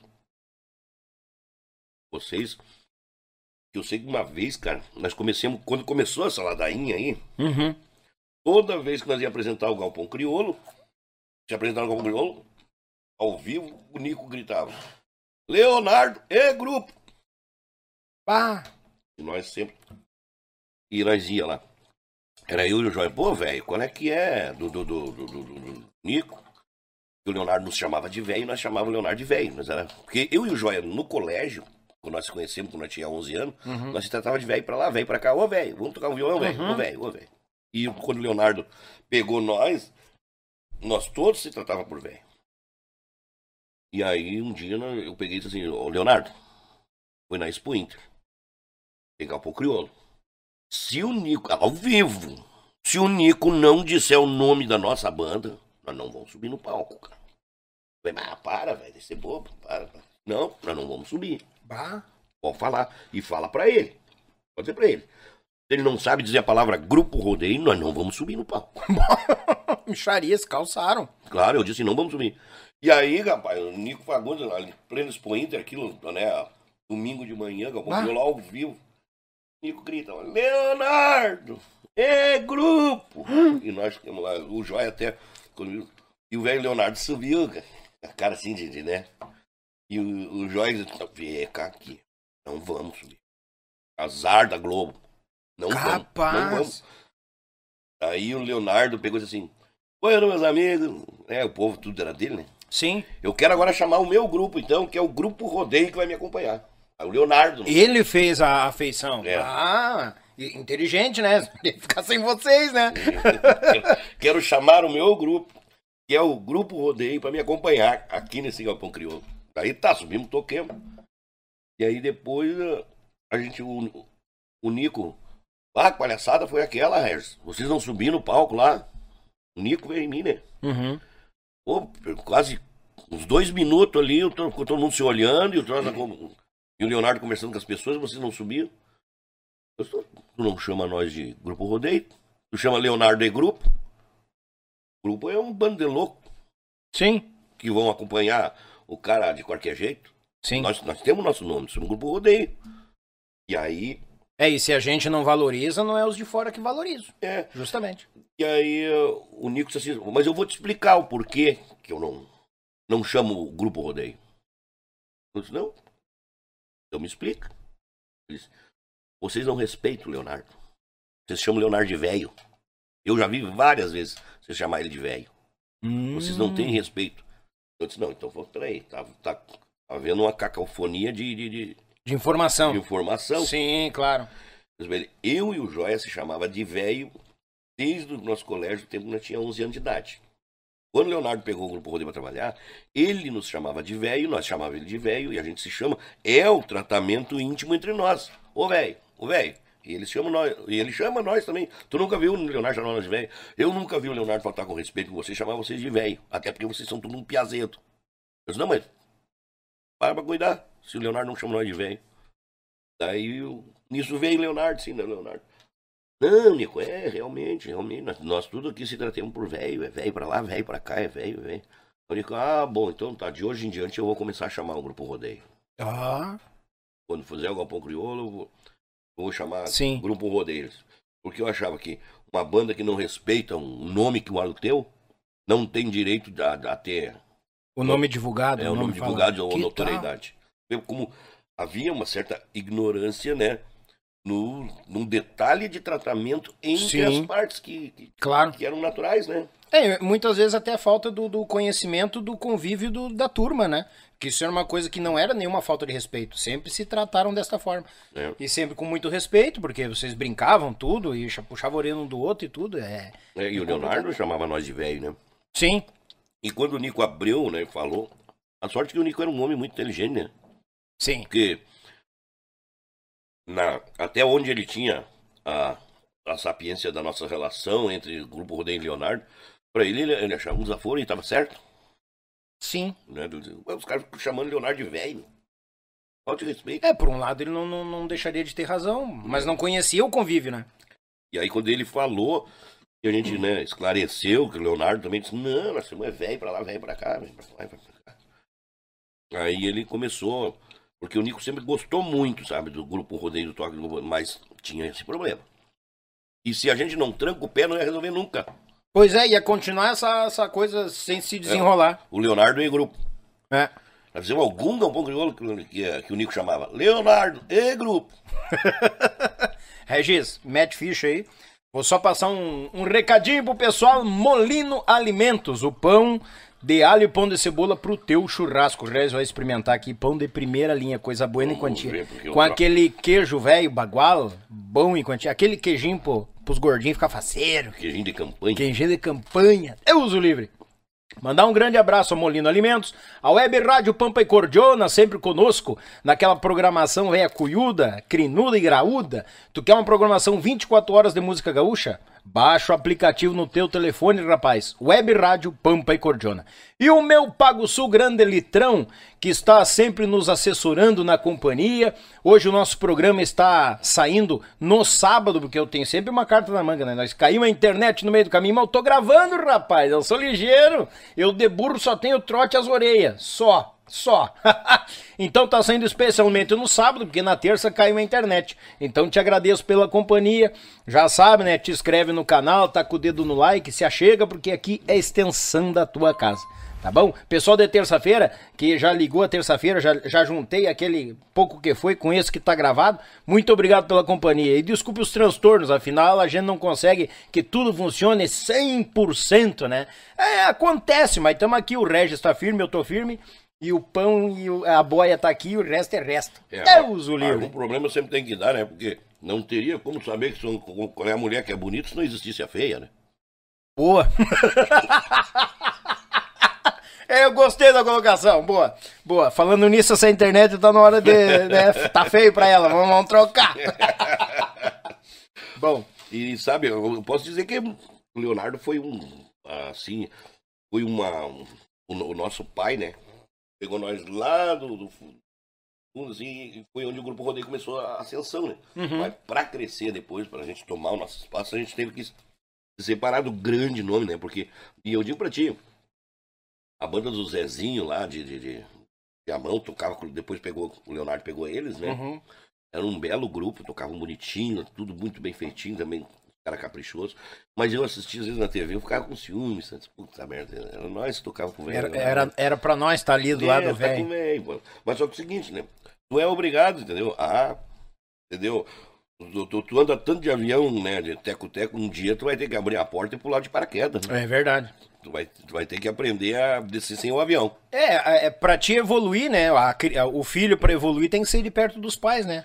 É, Agarrar a consciência das coisas. E, e isso aconteceu pro bem do Grupo Rodeio, pro, pro, pro- pro melhor da nossa música gaúcha, porque dali, o primeiro LP, Clareando o Dia, É.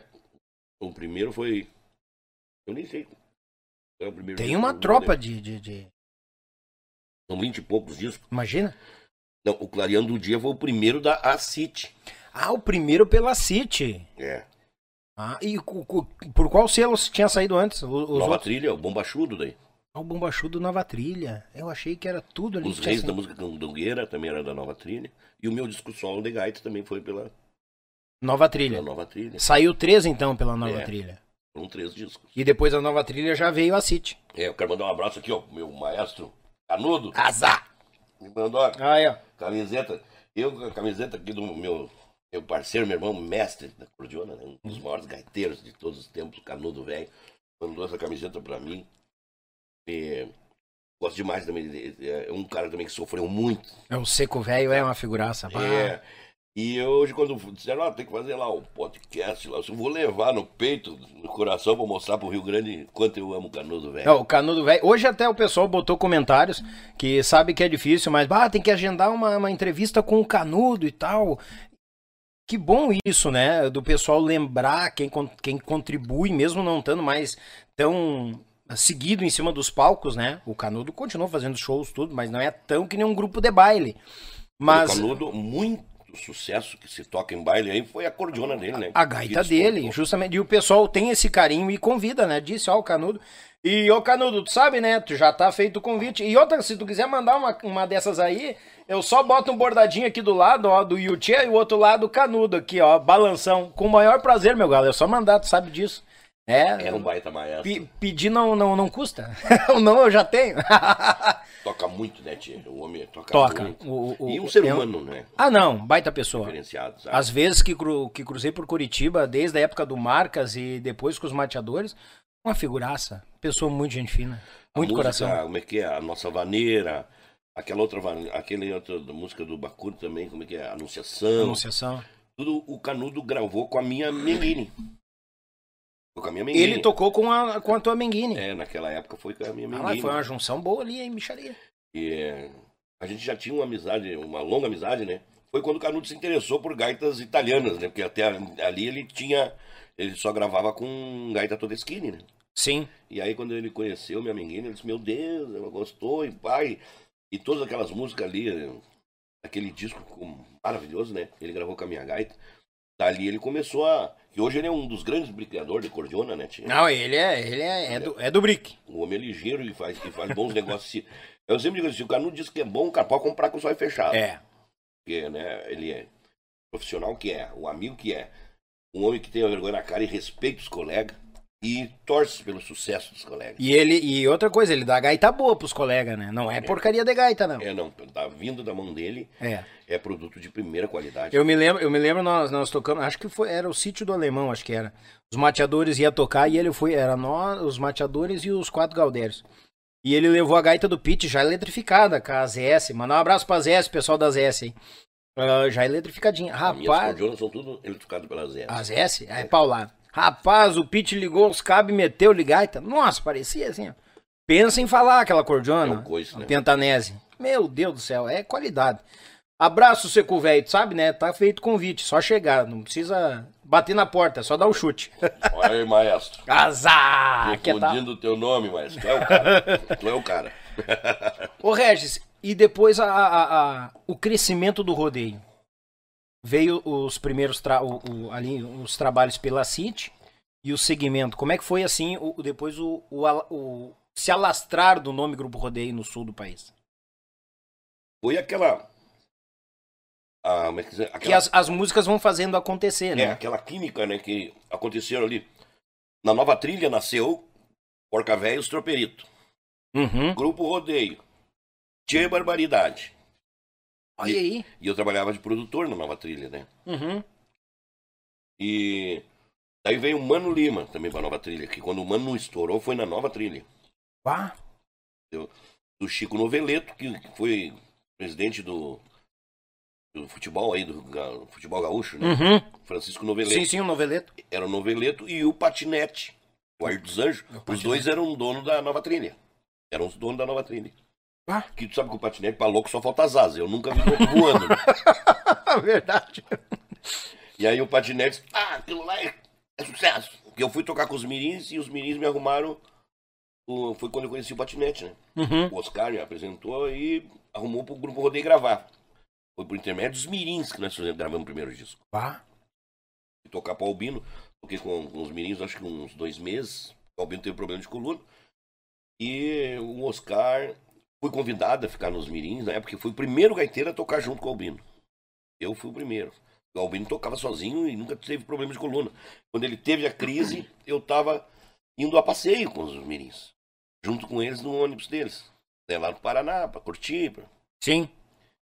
E aí eu ia nos estúdios ver o Albino gravar todos os dias, né? Eles gravavam um disco todos os dias. E eu ia lá, me sentava com meu fone na frente do Albino e ficava aqui olhando ele.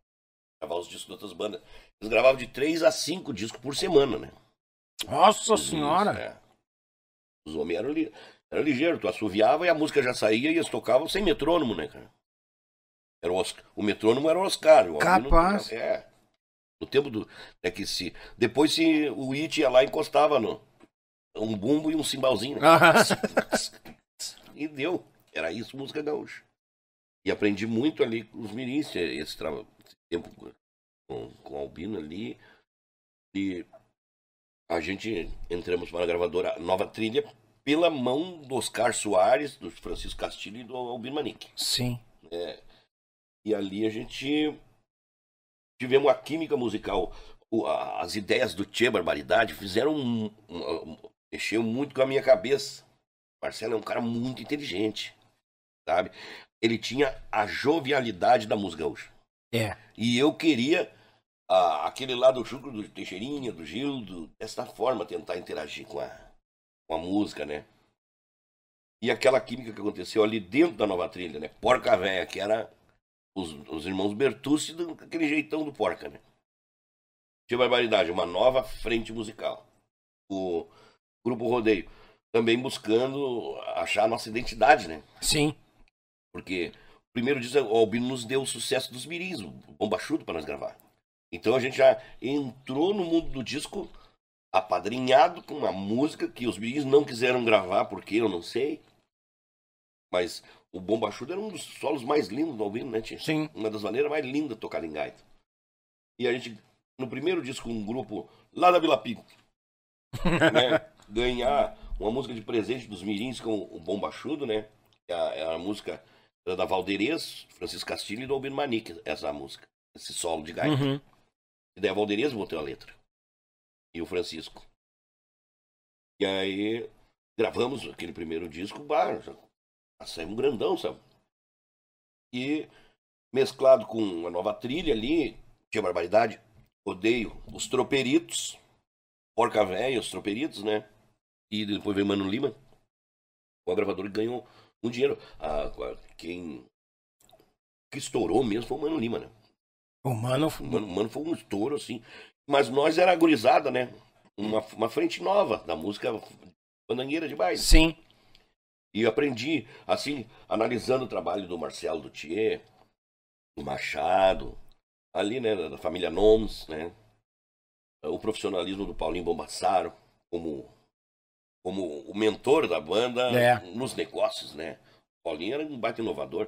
Então, muita coisa a gente aprendeu, assim, vendo com o Tchê, que a gente começou meio quase que junto as bandas, né? Assim, a entrar no mundo do disco. E que eu sempre falo, né? Que a, a música ausência é, é a mãe do meu medo. Verdade. Pior. Pior. Porque o Marcelo, todo mundo gravava vaneira, daqui a pouco o Marcelo enquanto você vai bem, meu bem, não consigo te esquecer. Eu disse, mas que cara esperto. E eu tava, eu tava de produtor daquele disco pra Rádio Liberdade. Que era os novos talentos da Rádio Liberdade. Hum. Eu, eu era o produtor do disco. Aham. E o Bonitinho era também produtor. Tipo assim, o Bonito, o Bonitinho produziu seis bandas e eu produzi seis bandas. E aí, a- aquela música Ausência, o Bonitinho, aquele solo de guitarra, é é improviso do Bonitinho. Pá. Esse improviso, hein? É. Que tal o improviso do cara, Aham. né? E o Bonitinho era o produtor. Então ficou o buraco pra introdução, né? Bonitinho botou a introdução ali. E eu, quando eu, como eu, antes de sair as músicas, eu disse, o que, que esses caras estão fazendo, cara? Eles estão com a cabeça lá na frente e nós pra trás. Eu disse, ah, não, vou pra casa e vou fazer. Fazer uma, uma nessa praia. Aí foi quando eu escrevi Meu Medo, né? Meu medo. Olha aí, cara. Porque aquele, aquele início. Tan, dan, dan, dan, tan, dan, Uhum. É, aquilo ali eu copiei do bonitinho que ele tinha um tchau que fazia.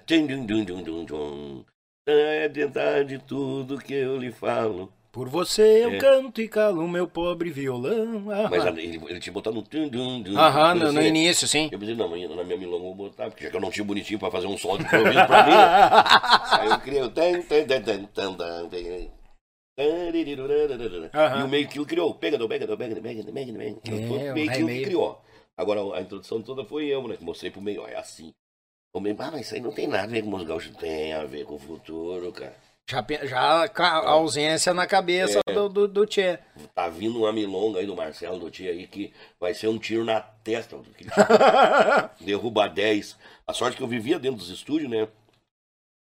O Albino, quando gravava pra todas as bandas, quando ele encheu, que ele não queria mais, né? ele queria ficar em casa um pouco. Os meninos viajavam, eles desciam, cansei de ver, eles descer do ônibus deles nos estúdios da EGER, nos estúdios da Isaek. Descer do ônibus de viagem, não ir pra casa pra gravar Direto pro estúdio. direto pro estúdio. E aí o Albino E- começou a arrumar pra mim as bocas. E eu com- comecei a gravar, daí gravar todo mundo, né? E tinha uma época que eles gravavam pra todo mundo, né? Sim, eles tocavam pra, pra todo mundo, to- todas as bandas. É, o Joia até comentou que eles estavam tocando, tocando, tocando, tocando, gravando todo mundo até que não aguentava e daqui a pouco começou a, a sobrar pra ele, pro Regis. Nós. Começou a dar a vaza ali das gravações. É que nem o, tinha o Oscar, o Albino e o Chico, né? E, ah, e depois o Pingo, o irmão do Francisco Castilho, começou a pegar. Não, vou pegar o Regis e o Joia. Uhum. Regis e o Joia. Ah. Foi quando a gente começou a trabalhar bastante em estúdio, ganhar dinheiro com o estúdio. Sim.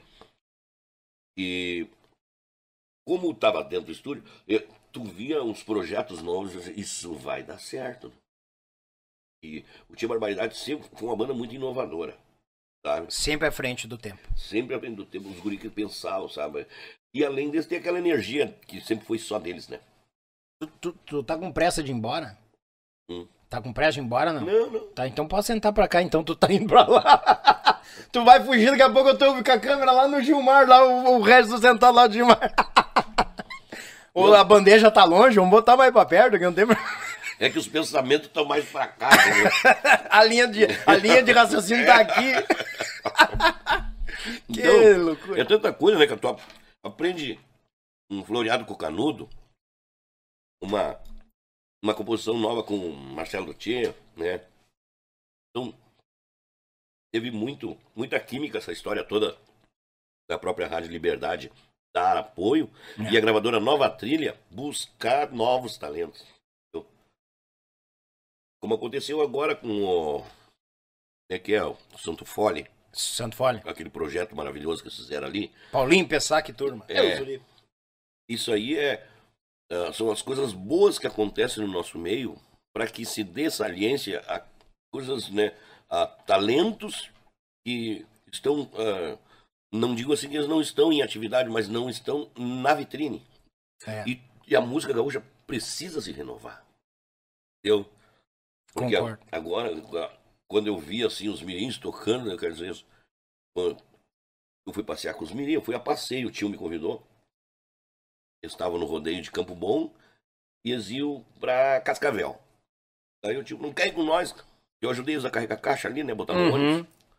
Aqueles piá xarope, né? Que quer, que Sempre na volta. quer ser amigo, né? Daí o tio, né? O irmão do Albino. O tio disse, não quer ir com nós pro Paraná? Eu disse, cara, se passar em casa avisar a família que eu vou, eu vou mesmo. Eu disse, não, não, passemos lá. Olha aí, cara. Eu morava atrás do Gigante do Vale, o bailão Gigante do Vale. Uhum. Passemos com o ônibus ali, tem tudo assim. Olha o ônibus dos mirim na frente da minha casa. Depende estufado. eu, me vê umas pilchas aí que eu vou fazer uma turnê com eles. Azar! ah. É, assim, eu tava mudando, né? minha vida tava assim, né? Sim. Pô, só tá junto já tá, começa a ficar bom, né? É, bah, não, é um aprendizado.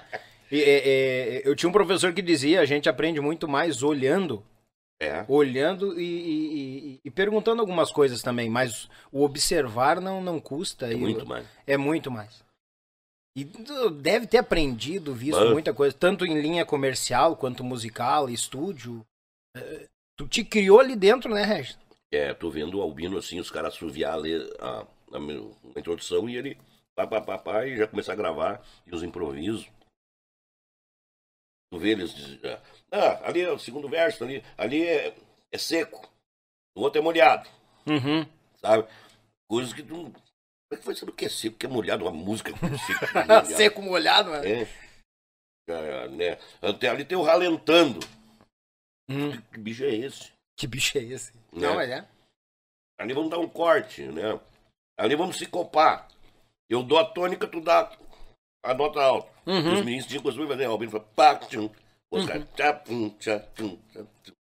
E todo esse tipo de assunto do- ah, é pra vida inteira, né? É. É escola. E os homens eram assim, eles definiam a introdução, tá, vamos fazer quantos versos? Três versos. Aí depois volta pro estribilho. É, volta pro estribilho. Então tá. Daí meia introdução lá, não, depois do, do, do verso. Tá, Albino? Tá, tá, tá. Pum, na primeira deu, feito. Eu dinheiro dos caras. Aqueles homens eram uma fábrica de fazer dinheiro. A música era muito à frente, né? De, de, de tudo que, que, que os mirins foram uma coisa mundial, assim, a, o bom gosto deles, né? É. E, as, e os três juntos, assim, é- era uma máquina. Entendeu? É- é- Era um- um- uma química Violenta. sem explicação, né? É, Não tinha violenta. explicação. Ah, Como a gente fala assim agora do gurizado, tinha barbaridade, né? Os, aqueles piá ali, o Marcelo, aquela turma toda. Né? Ah, desde o Paulinho, né? Que era o cara, que era o organizador dos negócios da banda e dos projetos da banda. Foi uma química violenta, Tia Barbaridade. É. Foi um dos grupos mais lembrados, né, tia, assim, da, da época em que eles estavam baixando o sarrafo, né, tia? É. e tomando, avultando o nome Tia Barbaridade. E a gente seguia muito com esses caras, eu aprendi muito com eles. E acredito que isso deva acontecer com todos, né, tia? Que a gente tem que se procurar estar perto do que é bom. Entendeu? Analisar o que é bom, ouvir o que é bom. Claro que tu tem a tua própria essência, né? Guilherme entrou no grupo Rodeio, bah, muitos colegas criticavam, criticavam o Guilherme. Ah, o grupo Rodeio agora virou rock and roll. Aquele guri do é maluco. Sim. Aquilo é só distorção a noite inteira. Pô, aí uns dizem, ah, vai ter baile com o grupo Rodeio aqui em Santiago. Ah, tu, tu, tu vai lá, não, não, é é? No, no show de rock do Rodeio lá. Aquele guri Ah, do, os caras falavam. É. É. não, mas é verdade. Se ouvia isso mesmo. filho do Regis lá vai dar um show de rock lá, vai lá curtir. Tá lá. virado em rock and roll, rodeio agora. Ah, É. louco. Claro que o Guilherme aos poucos foi, ah, entendeu? Tudo, tudo a informação dele ele queria botar pra fora, né? Não, e um guri novo, né? É. Vindo com tudo aquela cabeça cheia de ideia, coisa nada, imagina? É, hoje, pra nós botar uma distorção numa música aí, eu tenho, filho, vamos botar um aqui, aqui, aqui tem que ter uma energia, cara, aquela energia que nós tinha. Botar um, né, uma guitarra mais pesada. Sim. Cara, ah, na música hoje não tem guitarra pesada. Tem sim, cara. Tem um momento, tem que ter um momento. E eu, eu penso assim, ó, que a, a tua musicalidade é a essência da tua, da, da tua identidade, Sim. entendeu? Tu te encontra do teu jeito e tu, e tu vira um personagem por causa que tu tem uma, a tua informação que vai ah, preencher a lacuna que o teu colega não preenche. É. Cada um na sua, né? E eu digo assim, a, a entrada do Guilherme no Grupo Rodeio foi alavanca. A A banda passou por muita crítica. Mas quando nós ganhamos o céu, a É, banda verdade. só subiu. A, a qualidade musical do Guilherme, simplesmente, eh, ele... A mãe pegou ele e botou mais, eu acho que o tempero mais nele, sabe? Vai ser artista. É, a mãe, ela acreditava que eu ia ser, mas ela tinha medo. Aí reforçou no neto. É, do neto que. E o Gui é. Realmente, Guilherme, eu digo assim que ele é um ser iluminado, sabe? Sim. O Guilherme tem muita percepção. Ele é um guri concentrado, é uma pessoa que gosta. Eu nunca li um livro. Eu sou compositor de 500 músicas, nunca li livro na minha vida. Capaz, né? Nunca li. Entendeu? Eu Bah. sou um péssimo exemplo. Sabe? E o Guilherme não, o Guilherme lê livro, lê livro e diz, pai, pega, lê esse livro aqui, pai. Aí eu, eu faço na frente dele assim, eu de conta que eu vou ler quando ele dorme, assim, na viagem. Eu... Larga pro lado. E ele lê. Lê. que show, cara. Então o Guilherme é uma pessoa que ele gosta da informação e tudo de bom que acontece no mundo ele sabe. Sim. Falar, falar de política com ele, ele sabe bem. Religião, então, meu Deus, o que sabe. Que show. Né? E É, é, ele busca, é, busca na, na, todas na as musicalidade informações. mundial também. Sim. Ele tem muita sapiência. E a gente, eu também sofri muita influência do Edson Campanha no estúdio, né? Bah, o velho campanha. Aham. Aquilo, Bah. porque eu- o Campanha, quando eu conheci ele, ele não era 5% do músico que virou dentro da City, né? Sabe? O cara também alavancou a carreira dele dentro da City. E Imagina. o Sandro Coelho também, eu conheci o Sandro Coelho como um produtor, né? já lá em Marau. Uma vez eu fui gravar, fui produzir um disco em Marau, o Sandro estava produzindo outro trabalho. Eu disse, mas quem é esse piá? Esse aí? Não é o guri aquele que era lá daquela banda lá de Santa Catarina, lá que quando eu tinha o Grupo Rodeio, tinha uma, uma banda que ele tocava lá em Santa Catarina, na cidade dele. Baita banda. tio. E daí depois ele entrou nos Garotior, né? Quando o Isso. saiu. Uhum. Não me lembro o nome da banda. E aí eu conheci o, o Sandro, assim, pessoalmente a gente poder ficar produzindo com uma troca de produção. Ele tava saindo do disco dele ali, Sim. ali em Marau. E eu tava entrando pra trocar, pra produzir um outro trabalho. E depois, quando a campanha a Dona Ivete, começou a ser o produtor mais assíduo da gravadora City. E a, a gente gravava muito, mas o campanha tinha saído dos Bertucci. E o grupo Rodeio viajava, a gente tá começando a viajar bastante. Eu dizia, cara, eu sando com ele, aquele piaca, come guitarra. E as, as produções dele eu já ouvi. Um capricho, um gosto violento. Aí o campanha chamou. Depois veio também. Os Serranos deram uma forguinha pro Amaro, o Amaro começou também a trabalhar Ah, é isso. nos estúdios. Então, tudo isso aí, entendeu? Foi uma, uma legião de informações e de amigos, né? E pessoas de boa vontade, entendeu? Pessoas que vinham conversar contigo a respeito de música, eles vinham para acrescentar, Isso, isso, isso aí que é o top. né? Nunca para criticar. Eu nunca vi assim esses grupos, né? Os caras se juntavam e falavam mal da outra banda, nunca vi. Sim. Falar de música, de ideias e, e às vezes até salientar. Olha o que os loucos estão fazendo lá, cara. É por ali o caminho. Sabe? Muitas vezes até mudava o destino de muita banda, entendeu? Eu sempre fui um cara que eu penso assim, ó. Não, eu, eu vejo que tu tá fazendo certo. Mas eu vejo que o que tu faz certo, como vai ficar certo pra mim. Né? A- a- Aonde que se encaixa esse Aonde? teu certo na minha, É, na minha caminhada. Porque naquela época, todo mundo na City, tava, o grupo Tradição fez, fez um disco ao vivo, bah, disco de ouro. Aí, tá, vamos fazer aqui o Tia Barbaridade ao vivo, disco de ouro. O outro lá, ao vivo, disco de ouro. E Daí, aí, e eu sempre falava pra campanha, eu não quero fazer disco ao vivo, eu não gosto de povo gritando na minha frente. Griteiro, e ai, ai, ai. Sim.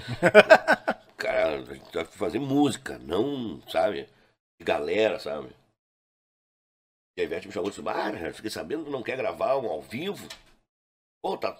O, o Candeeiro agora fez, ganhou disco de ouro, tio. Uhum. "Pô, mas Só que os caras fazem e ganham disco de ouro, mas tudo bem, mas eu não me vejo assim, eu não, eu não gosto desse troço, tio. É, eu tive que me dobrar isso depois no DVD, né? Porque daí era. né, Sim, Caxias. Agora, se gravava CDs ao vivo pra vender, pra ganhar disco de ouro. Entendeu? Eu disse, mas isso aí é um- uma mecânica imbecil. Tem muito conjuntinho aí que tá fazendo aí, já mandando fazer o disco de ouro antes de vender a primeira cópia. Tem muito nego aí com nome aí, com a parede cheia de, de, de disco, entendeu? Que antes de vender o primeiro disco já tava pendurado na parede. Uhum. Eu acho que uma, entendeu? uma história se constrói como uma casa. Cada tijolo, primeiro alicerce, A base cada e vai subindo, é. lugar, né? E aí, Tá, de repente, dessa ideia que, que brotou o acústico do rodeio? aí foi que daí o Bruno Marrone gravaram um acústico lá numa rádio, estourou. Hein, Imaginei. Eu disse, cara, pra que, que nós vamos fazer o que tá todo mundo fazendo aqui no Sul? Olha o que os caras fizeram lá no, em São Paulo. Bruno Marrone, Verdade. cantaram numa rádio, mandaram imprimir e explodiram. Eu disse, nós temos que fazer isso, acústico. Ah, quando eu falei pra dona Ivete, eu disse, tu tá louco, isso não vai dar certo. Disse, não me interessa, é o que eu vou fazer.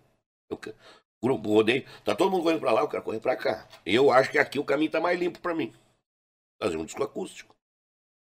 Aí eu disse, ah, mas como é que é isso? Como é que é isso?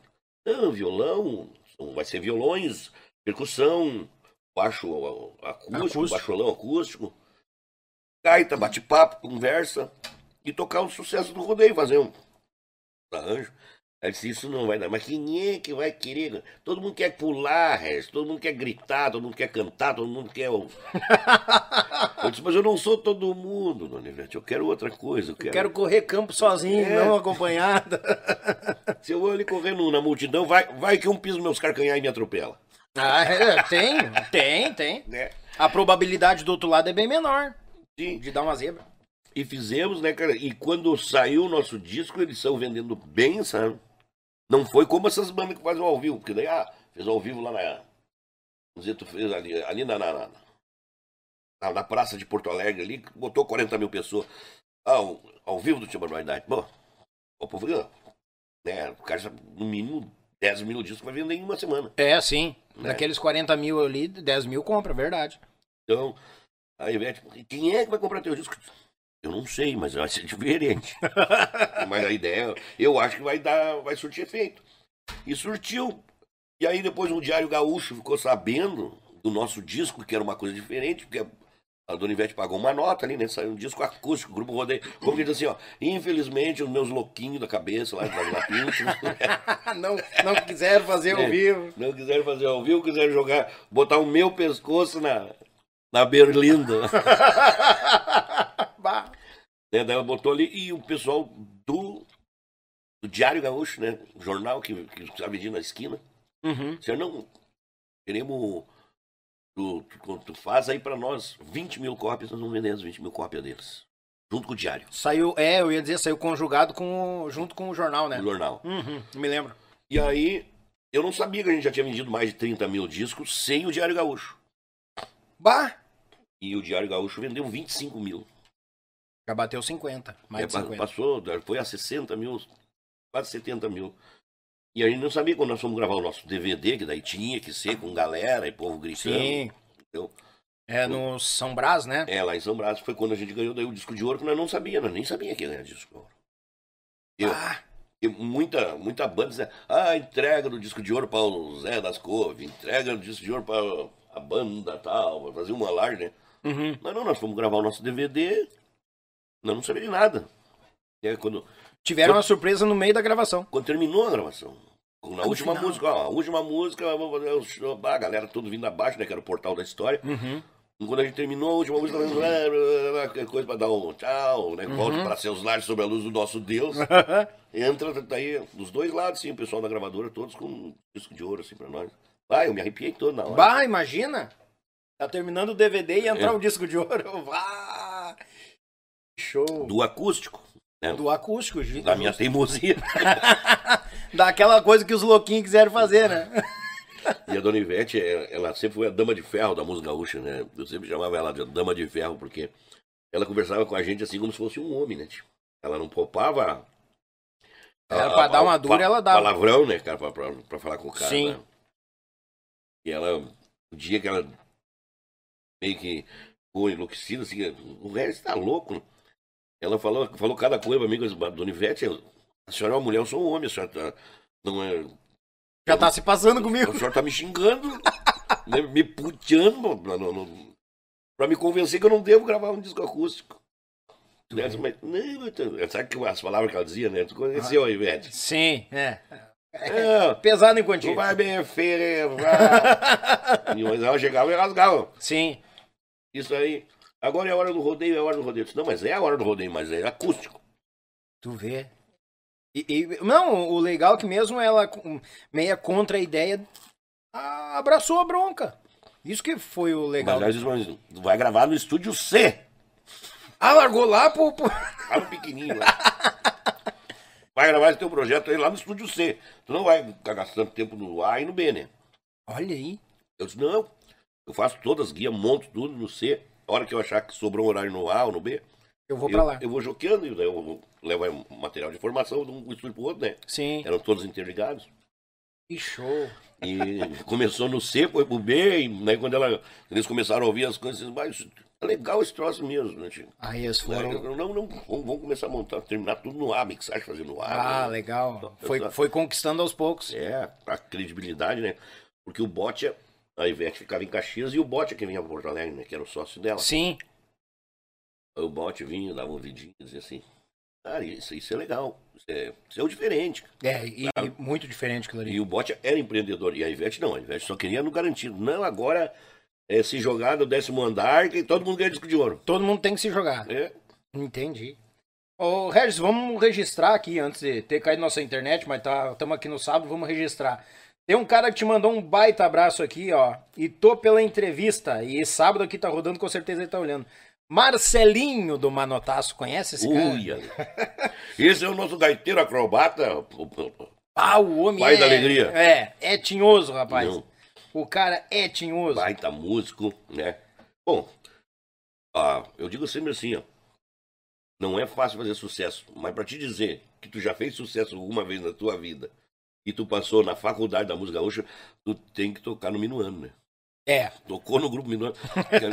Aquele, grupo ali é, eu sempre digo assim, a, a perfeição vocálica, a, a, a cumplicidade com a música limpa, Musical, bem né? executada, né? E a qualidade do IE e de todos que tiveram sempre. do- Porque o Marcelinho é um, é um gaiteiro fandangueiro, né? é fandangueirão. Mas é um cara que toca limpíssimo e tem um bom gosto musical. E além outra coisa, né? ele, ele consegue fazer a leitura de um baile e já e se destacar dentro do minuano como ele se destacava, né? Sim, É, o cara tem que, tem que ter talento, né? que tem, ser- tem. que ser- E, e- e traz toda essa carga agora pro Manotaço, né? O Felipe lá, o Ah, Fogaça, a turma toda. Fizeram um timaço lá, né? Mas Deus o livre. Tá, tá, tão moendo.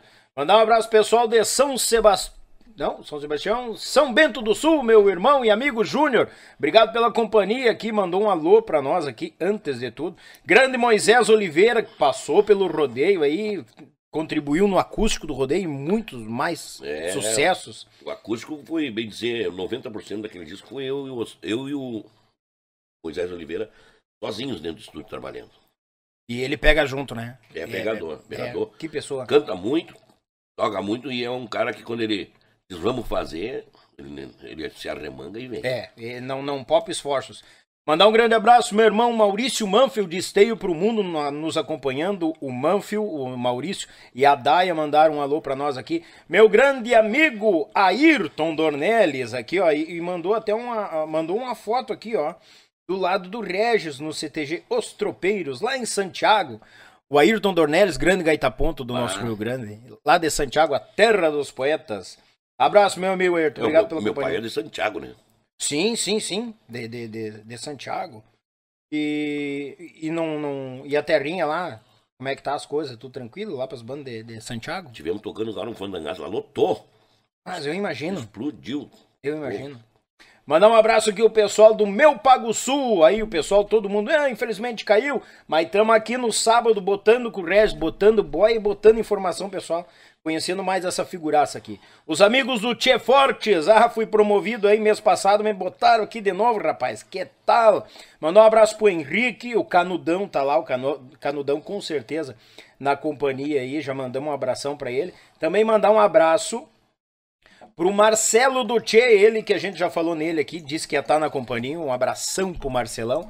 A to- ele que já tinha mandado um alô lá, um dos primeiros, né? O Tô acompanhando. Baita É. abraço pro mestre Regis Marques, o Marcelão lá no o, Mar- YouTube. o Marcelo também tem. Se, se eu sou mestre, o que, que eu vou dizer do Marcelo? É um cara genial, né? Cresceram junto Genial, no, é. na- na- na- no estúdio, na música, né, Regis? É, musicalmente, né? A gente nunca foi um visitar o outro pra pegar informação, mas a gente sempre queria saber o que, que o fulano tá fazendo. Tá fazendo, sempre trocando, trocando ideia. É, aquelas histórias, né, tia? Ah, eu sempre. Por ser fã, né, cara? E Sim. tu, e tu saber da capacidade dos caras, tu tem que estar ligado no que, que tá acontecendo, né? Claro. Ah, isso é bom, isso é bom. E o estúdio sempre deu aquela, aquele adiantamento, né? E o Marcelo e o Machado junto, né? Os dois juntos, sim, eu também é uma química violenta, né? Marcelo e Machado. É. Tinha, porque eu gosto demais do Machado, a, a fidelidade, a amizade, o carinho, um homem puro, né? Eles estiveram no, nos estúdios do Grupo Rodei gravando lá. E o Machado, até numa, numa reunião que eu tive com os amigos aí, né, da, da, da minha campanha, da minha pré-candidatura, o, o Machado falou para todo o pessoal do PDT lá, dizendo, olha, vou contar para vocês aqui, ó, nós, eu e o Mar Marcelo, nós estava com uma dificuldade logo que saímos do Tia Barbaridade para a gente poder se organizar para gravar um disco. Conversamos com o Regis, perguntei pro Regis quanto é que hora de estúdio. O Regis disse, na hora de estúdio aqui é amizade de vocês. Vem Ah! trabalhar, pode vir fazer o disco aqui. Que comercial, hein? o técnico que vocês querem e vem para aqui, o estúdio é de vocês. Né?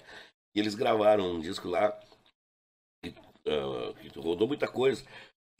Fizeram muito sucesso e sempre fazem, né? Porque Sim. o Marcelo e o Machado, em suma, né, eles nunca vão deixar de ser um tia barbaridade. Não, nunca.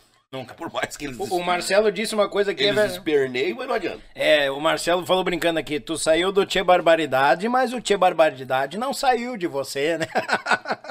é uma figuraça, baita pessoa. Também mandar um abraço, eles tinham, eles tinham mandado um alô também, que com certeza ainda tá na companhia. A Jéssica do Sanfonaço lá de Caxias e o Wagner Brum, Ô. compositor, bicho velho aí, o pessoal sempre nos acompanhando, mandando um alô. É, é uma banda que tá começando agora, né? Isso, Sim. e- mas eles já começaram assim com o pé direito, né? Não, Já muito bom. Mobilizando a opinião pública. É. uhum. Eles- A Jéssica, né, por se tratar de uma, de uma mulher, né, te- tocando gaita, é, é, ela sabe que existe aquela barreira, né? Sim, tem, no tem. tradicionalismo, assim, Uhum. uma mulher de gaiteira, né? Mas ela é fandangueira, toca muito bem. Toca. O- e, e ela é daquelas pessoas que tá sempre pronta para um novo projeto. Ela não terminou um projeto, já tá. Já tá com outro. é, e, o, e o Brum, ah, doente da cabeça, vive. vive com a caneta na mão, né? É, aquele é louco. Aquele lá é louco da cabeça. Vou te contar. Quando termina uma música, ele não escreve o fim, entendeu? Ele já cria outra do rabo daquela. Eu já, eu já emenda outra já. Já faz outra faz uma música bíblia. Uhum. Ô, Regis, como é que foi a. Como é que foi, como é que foi receber notícia e o dia da premiação que a gente viu vídeos lá, o Regis em pranto, de choro, se desmanchando em lágrimas na premiação da, do, do, do Prêmio da Música Brasileira. É, quando a Dona Ivete ligou pra nós, nós estávamos fazendo um churrasco. né? Uma coisa, uma coisa diferente lá em casa. Ah. Um. Bem diferente, né? A, gente- a Dona Ivete ligou. É, é o seguinte, o disco de vocês foi contemplado lá. A gente mandou, daqui da City, mandei uns 20 discos. Saíram esse ano. E eh, você- foi, foi feito lá um, uma audição de mais de 1.500 discos regionais. E vocês, vocês ficaram entre os três do Brasil. Qual disco era que tava, tinha ido lá? Acho que é o. Não é o Trilhão do Rio Grande, né? É o nome do disco, não sabe, Gilmar? O Mar tá perdido, já tá até dormindo ali. Qual é o disco do. Né? Eu não sei, cara, porque ah, é é aquela coisa do pai, né, cara? Tu perguntar pro pai qual é que é o filho mais, mais bonito, qual é que ele mais gosta. não, não, É tudo igual, né? É. O carinho é igual pra todos. É, todos têm o mesmo peso, né? O mesmo, mesmo amor né, que o, o pai tem por todos. E aí aquele. Foi um disco que eu. Olha só como é que é a coisa. A gente. Ah, é, o título do disco já. já, já como é que é? Não é Trilhando do Rio Grande, é o. É.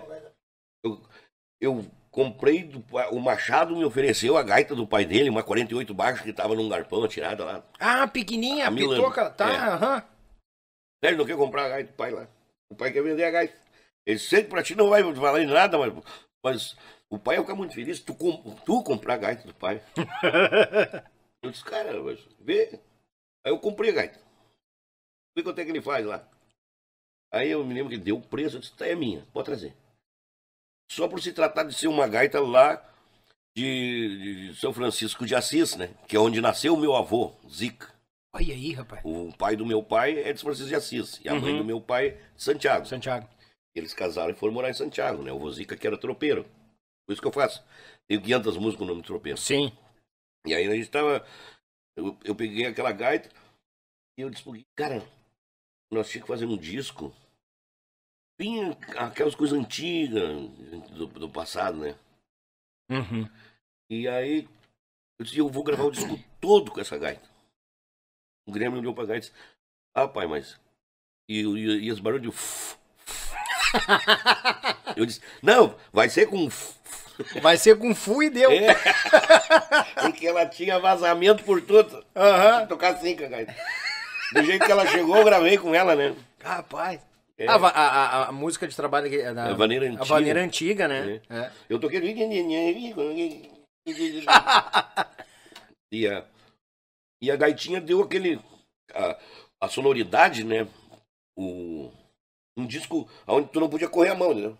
Sim. Tu não tinha, não, não tinha duas oitavas no dó. Sim. Não tem duas oitavas. Então, e aquilo ali deu, meu cara. Não, que, não tem aquele costume do Regis de ir de cima a Não, baixo não. assim, né? Ah, não. É. Aquela de sair viajando ali não tem, não tem. É, só aqui fica. Como é que é? O nome do disco que não me vem na cabeça. E aí eu essa gaitinha veio a calhar. Que show. do disco, né? Eu, as introduções eu vou ter que criar aqui, meio quase gaita ponto, né? Sim. Fora o timbre do instrumento, né? É, que é diferente completamente Aquele- dos outros, né? Aquele som velho da- Aquela sonoridade dos velhos, né? E aquilo, eu acho que foi o que contagiou, entendeu? Os caras lá no Rio de Janeiro, entendeu? Verem ah, um, um som tão autêntico, tão velho, tão passado, com, com uns arranjos ah, simples, mas muito ecléticos. Sim. E a gente, as nossas composições. é, não, não Pra é- quem tem bandeira. Pra Não, quem eu tem acho que eu-. Será que é o Paquenteiro Bandeira? Ou é o Trilhando do Rio Grande? Eu acho que é o Trilhando do Rio Grande. É. É o Trilhando do Rio Grande. Trilhando Rio Grande. Sim, porque abre com o trem primeiro, né? Uhum. E aí começa. Aham. E foi aquela gaitinha. Os caras ouviram aquilo e disseram, mas olha aqui, os caras não são bobos, os caras aqui, as, os, os caminhos, os arranjos, os, né? As, as, as viagens har- harmônicas e a simplicidade do canto. E aquela forma minha de cantar, que é, que, que é meio esquisita, assim, minha. Minha A forma minha de cantar que é meio esquisita. é, meio cachorro, assim. Meio cachorro, é? Tá louco? É, às vezes, às vezes, às vezes o grupo rodeio vai tocar onde lá na zona? Qual lá em Erechim. Ah, mas puxa. O Erechim cheio de cantor bom, né? O que, que eu vou fazer lá? Eu vou lá coar. As que figura. tio. Que E aí aquele disco marcou, né? E bem, nós chegamos lá no Rio de Janeiro, né? Aconteceu um fato assim, muito, muito estranho. O cara que veio tirar as malas da van que nós saímos do aeroporto, o cara mandou, ah, vocês são os gaúchos, né? Você não é espilchado, né? Uhum. Não, não tá dizendo, né? Mas São frentista do posto? eu, eu sou do Rio Grande também. Ah, que bom, que bom, cara. Dentro do Rio Grande do Sul, vai, a gente ia chegar no hotel, o cara que tá carregando as malas da gente, Uhum. né? Pra dentro do hotel ali. Um gaúcho. Ele disse, mas vou dizer uma coisa pra vocês. O quê? Cara, daqui a pouco tem as vans aí dos caras aí que vocês podem usar. Vamos conhecer o Rio de Janeiro, cara. Ficou mais linda essa, essa cidade aqui. Vamos aproveitar. Eu disse, não, mas é que a gente veio pro. Pro, pro festival aí, da premiação da música popular. Ele disse, não, tira de cabeça. Gaúcho nunca ganhou e não ganha aqui. Tira. Vamos passear, aproveita o dinheiro desses abobados aí. O próprio gaúcho É. dizendo que não perde É. tempo. Não perde o tempo. Ninguém ganhou nunca. Gaúcho nunca ganha. Tá? E aí, cara, aí o cara. O, o, o cara que tá carregando as malas, entendeu? É, dando as boas-vindas, diz assim: não, não, vocês estão. Deve ser bobo. Aqui nunca ganha, o gaúcho não ganha nada, nunca ganhou nada. Que tal? Disse, já teve Borghetti, já teve. Já teve Capitão Fronteira aqui, já teve Deus, todo mundo aí. Tudo quanto é banda aí. E nunca ninguém ganhou nada. Esquece, esquece, pega essa van deles aí, vamos passear aí, ó. Nem vão lá naquela porcaria ali. Ali é coisa. É, é só da elite. É só eles com eles. Ah, daí. Aí começa a pessoa, ah, eu tô acreditando. Né, o cara no Facebook, opa, bah, eu tô sentindo que o Grupo Rodeio vai ganhar. Ganhar o quê? Aí tu já chega lá um gaúcho dizendo assim, ó, desatrela o teu cavalo aí, ó, dá água para ele. Ele vai voltar. tu vai ter que voltar e bater perna pra voltar. E aí, cara, eu, como, até o Moisés fez um quadro para mim, deu na internet chorando, pedindo para as pessoas né, não acreditarem, entendeu? Eu falando, pessoal, a gente veio aqui representar o Rio Grande do Sul, não, não viemos para ganhar. Que o próprio Neto Fagundes, entendeu? Nós vamos gravar o, o, o Jornal do Almoço, né? Vamos uhum. gravar o Jornal do Almoço antes da viagem. Aí a Cristina Ranzolin, Grupo Rodeio tá indo, né? Uhum. Uh, pro Rio de Janeiro, representar a música gaúcha, né? O festival, né? E aí o, o, o Neto Fagundes olhou pra mim, é, guys, aproveita, sorri bastante agora aqui, que às vezes o sorriso de quem vai não é o mesmo que quem vem. Bah, mas que força, Bah, né? Disse, Obrigado, cara. Aí tu chega lá, o primeiro cara que bota a mão nas tuas malas diz, vai embora, cara. Bah, tudo jogando contra, né? Mas, cara, o que, que eu tô fazendo aqui, eu pensando, né? Aí, deu problema no aeroporto, eu sei que o avião do que tava o Guilherme, a Donivete e o Campanha, foi parar em Minas Gerais, que não teve, não, não, teve teto naquele aeroporto do Rio de Janeiro lá, que, que é dentro do, do mar. Uhum. Não teve teto. Tiveram aqui pro... Aí quando nós chegamos no hotel, né, que eu já, tô, já tomamos aquele tapa na, na, na cara do, do, do, carregador de... Aqui na chegada lá. É. Aí o cara, ah, esquece aqui, daí pouco tocou o telefone, nós, alô, oh, ah, ligaram o pessoal, do, do, da, o cara do, do, hotel, né? O pessoal da gravadora de vocês ligou dizendo que eles estão lá em Minas Gerais, em Belo Horizonte, que o avião não teve teto aqui. Eu disse, cara, mas o troço vai começar às nove da noite, seis da tarde, eles não tiveram teto. Ah, Ou eram às quatro da tarde, sim, sabe? Só não teve teto. Então por que, que a, a bosta do avião não desceu no mesmo aeroporto nosso, né?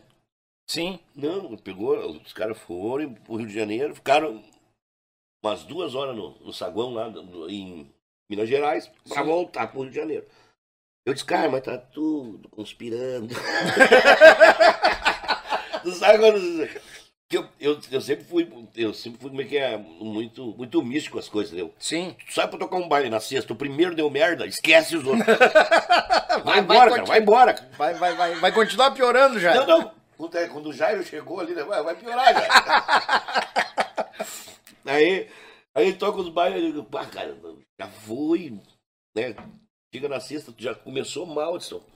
Se preparem, gurizada. Tomem fogo, que é coisa. Isso aí foi o melhor desse. Isso é só aviso. e aí lá, né? Eu, o Moisés printou, né? Uma, conversando comigo eh, por vídeo, né? Uhum. Eu, que eu comecei a chorar. Eu disse, cara, as pessoas estão achando que a coisa é brincadeira e não é, cara. Entendeu? A gente veio aqui pra. Eu quero entrar lá dentro do, do troço com a minha bandeira nas costas, piochado, só isso. Se aparecer, entendeu? Aparecer lá na Rede Globo, assim, ó, só um, um imbecil com a bandeira do Grande assim na corrida, lá sentado no meio das cadeiras lá, tá bom, cara. Fiz a minha Sim. parte, né? E quando nós chegamos lá, cara, o pessoal do Pânico, os caras já tiraram nós pra Loki, sabe? Começaram uhum, a eu vi, eu vi. E o Guilherme conhecia, eu não conhecia aqueles loucos do Pânico. Sim. E aquelas paniquetes, aquelas mulheres, tudo, e uma dizendo, ah, eu era de Porto Alegre, eu, eu fui eu nos bailes, conjunto é muito bom. E, e aqueles palhaços pulando pra lá e pra cá, aqueles anãozinhos, anão sabe? Pegando as bombagens do cara puxando ah. assim. Ah, e, eu disse, meu Deus, o que, que eu tô fazendo aqui? e o Guilherme entrou na brincadeira, né? O Guilherme uhum. Wagner, quer dizer. Eles, eles conheciam o programa, né? Eles conheciam, e eu, eu pensando, mas o que que esses dois, né? Aí daqui a pouco passa por trás Zeca Pagodinho com mais 70, 80 câmeras atrás dele, tudo correndo atrás dele. Uh, Zezé de Camargo correndo. E nós não, nós aqueles palhaços grudados nessas bombachas. Mas eu mereço, né, cara? Tá tudo conspirando contra. Não, o que que eu quero? O que que eu tô fazendo aqui? e entrou, era Milton Nascimento, que os caras tudo sabe? Uhum. Só os fera, os caras do Roupa Nova, tudo as câmeras filmando os caras, assim, porque tinha um corredor onde tava só câmeras de TVs né, de todo mundo, sabe? Sim. De, de, de, de, de outros países, né? Também. Então os caras, ah, nome nacional, nome nacional, né? O, o, a, aquele que cantava nos Cicos e Molhados, fez o show da noite, uhum. o, é que é o. Ah, agora não me viu o nome do homem. E uma turma assim, todos os caras que tu viu desde criança na televisão, né, na Globo. Sim. E, e tu lá no meio desse, tu vai acreditar o quê, né, cara? E eu falei pro Moisés, pá, Moisés, coisa é, aqui é, o troço é, é, é pesado, cara. Não é assim, cara. Tem muita gente me mandando mensagem dizendo já ganhamos, já ganhamos. Sim. E o cara não sabe o que dizer para as pessoas. O cara, eu fico dizendo, pessoal, a gente veio aqui representar o Rio Grande, não viemos competir com ninguém, não sei o quê, né? Para todo mundo não, não criar expectativa. Uhum. E a coisa foi pegando de um jeito, sabe? Daí eu me lembro que eu liguei pra uma senhora bezedeira, que sempre, né, quando eu, quando eu tinha tendinite, porque eu tocar gaita sempre assim, né? Uhum. O gesto repetitivo, ela que benzia e passava. E ela só disse assim, meu filho, só vou dizer uma coisa pra ti. Tu não tá acreditando? Eu disse, ah, opa, senhora, inclui nós nas orações aí, porque tá feia a coisa aqui. Nós aqui não somos ninguém, e todo mundo é todo mundo aqui, só é só, é só dentão aqui. Disse, Diz pra todos da tua banda, quando eles entrarem no. Quando for entrar no teatro, todos pisar com o pé direito. Ai, verdade. Todos. E todos quiser fazer uma oração, vai, mas todos pisar com o pé direito e dizer amém. Ah. E aí eu falei pros guri, né? Aquele corre-corre, que ó, aqueles caras mais batiam as câmeras dentro da nossa cabeça, que queriam filmar nós, né? Sim. Lá é o. Atropelar vocês pra Eu- pegar os outros lá na É, frente. tava chegando lá a cantora, não sei, cara, né? O sobrinho do, do, do Santos, Uhum. Esse cara da, da mídia direta. E aí nós entramos ali, os gurizada não esqueceram, né? Que a, a vovozinha lá pediu pra nós pisar com o pé direito e dizer um amenzinho, assim, só agradecer a Deus que nós tá aqui. Sim, Aí todo mundo se cuidando, pisar com o pé, pé direito. direito.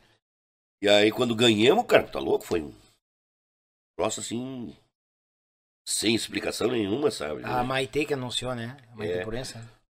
Isso. É, foi a de É. Deus.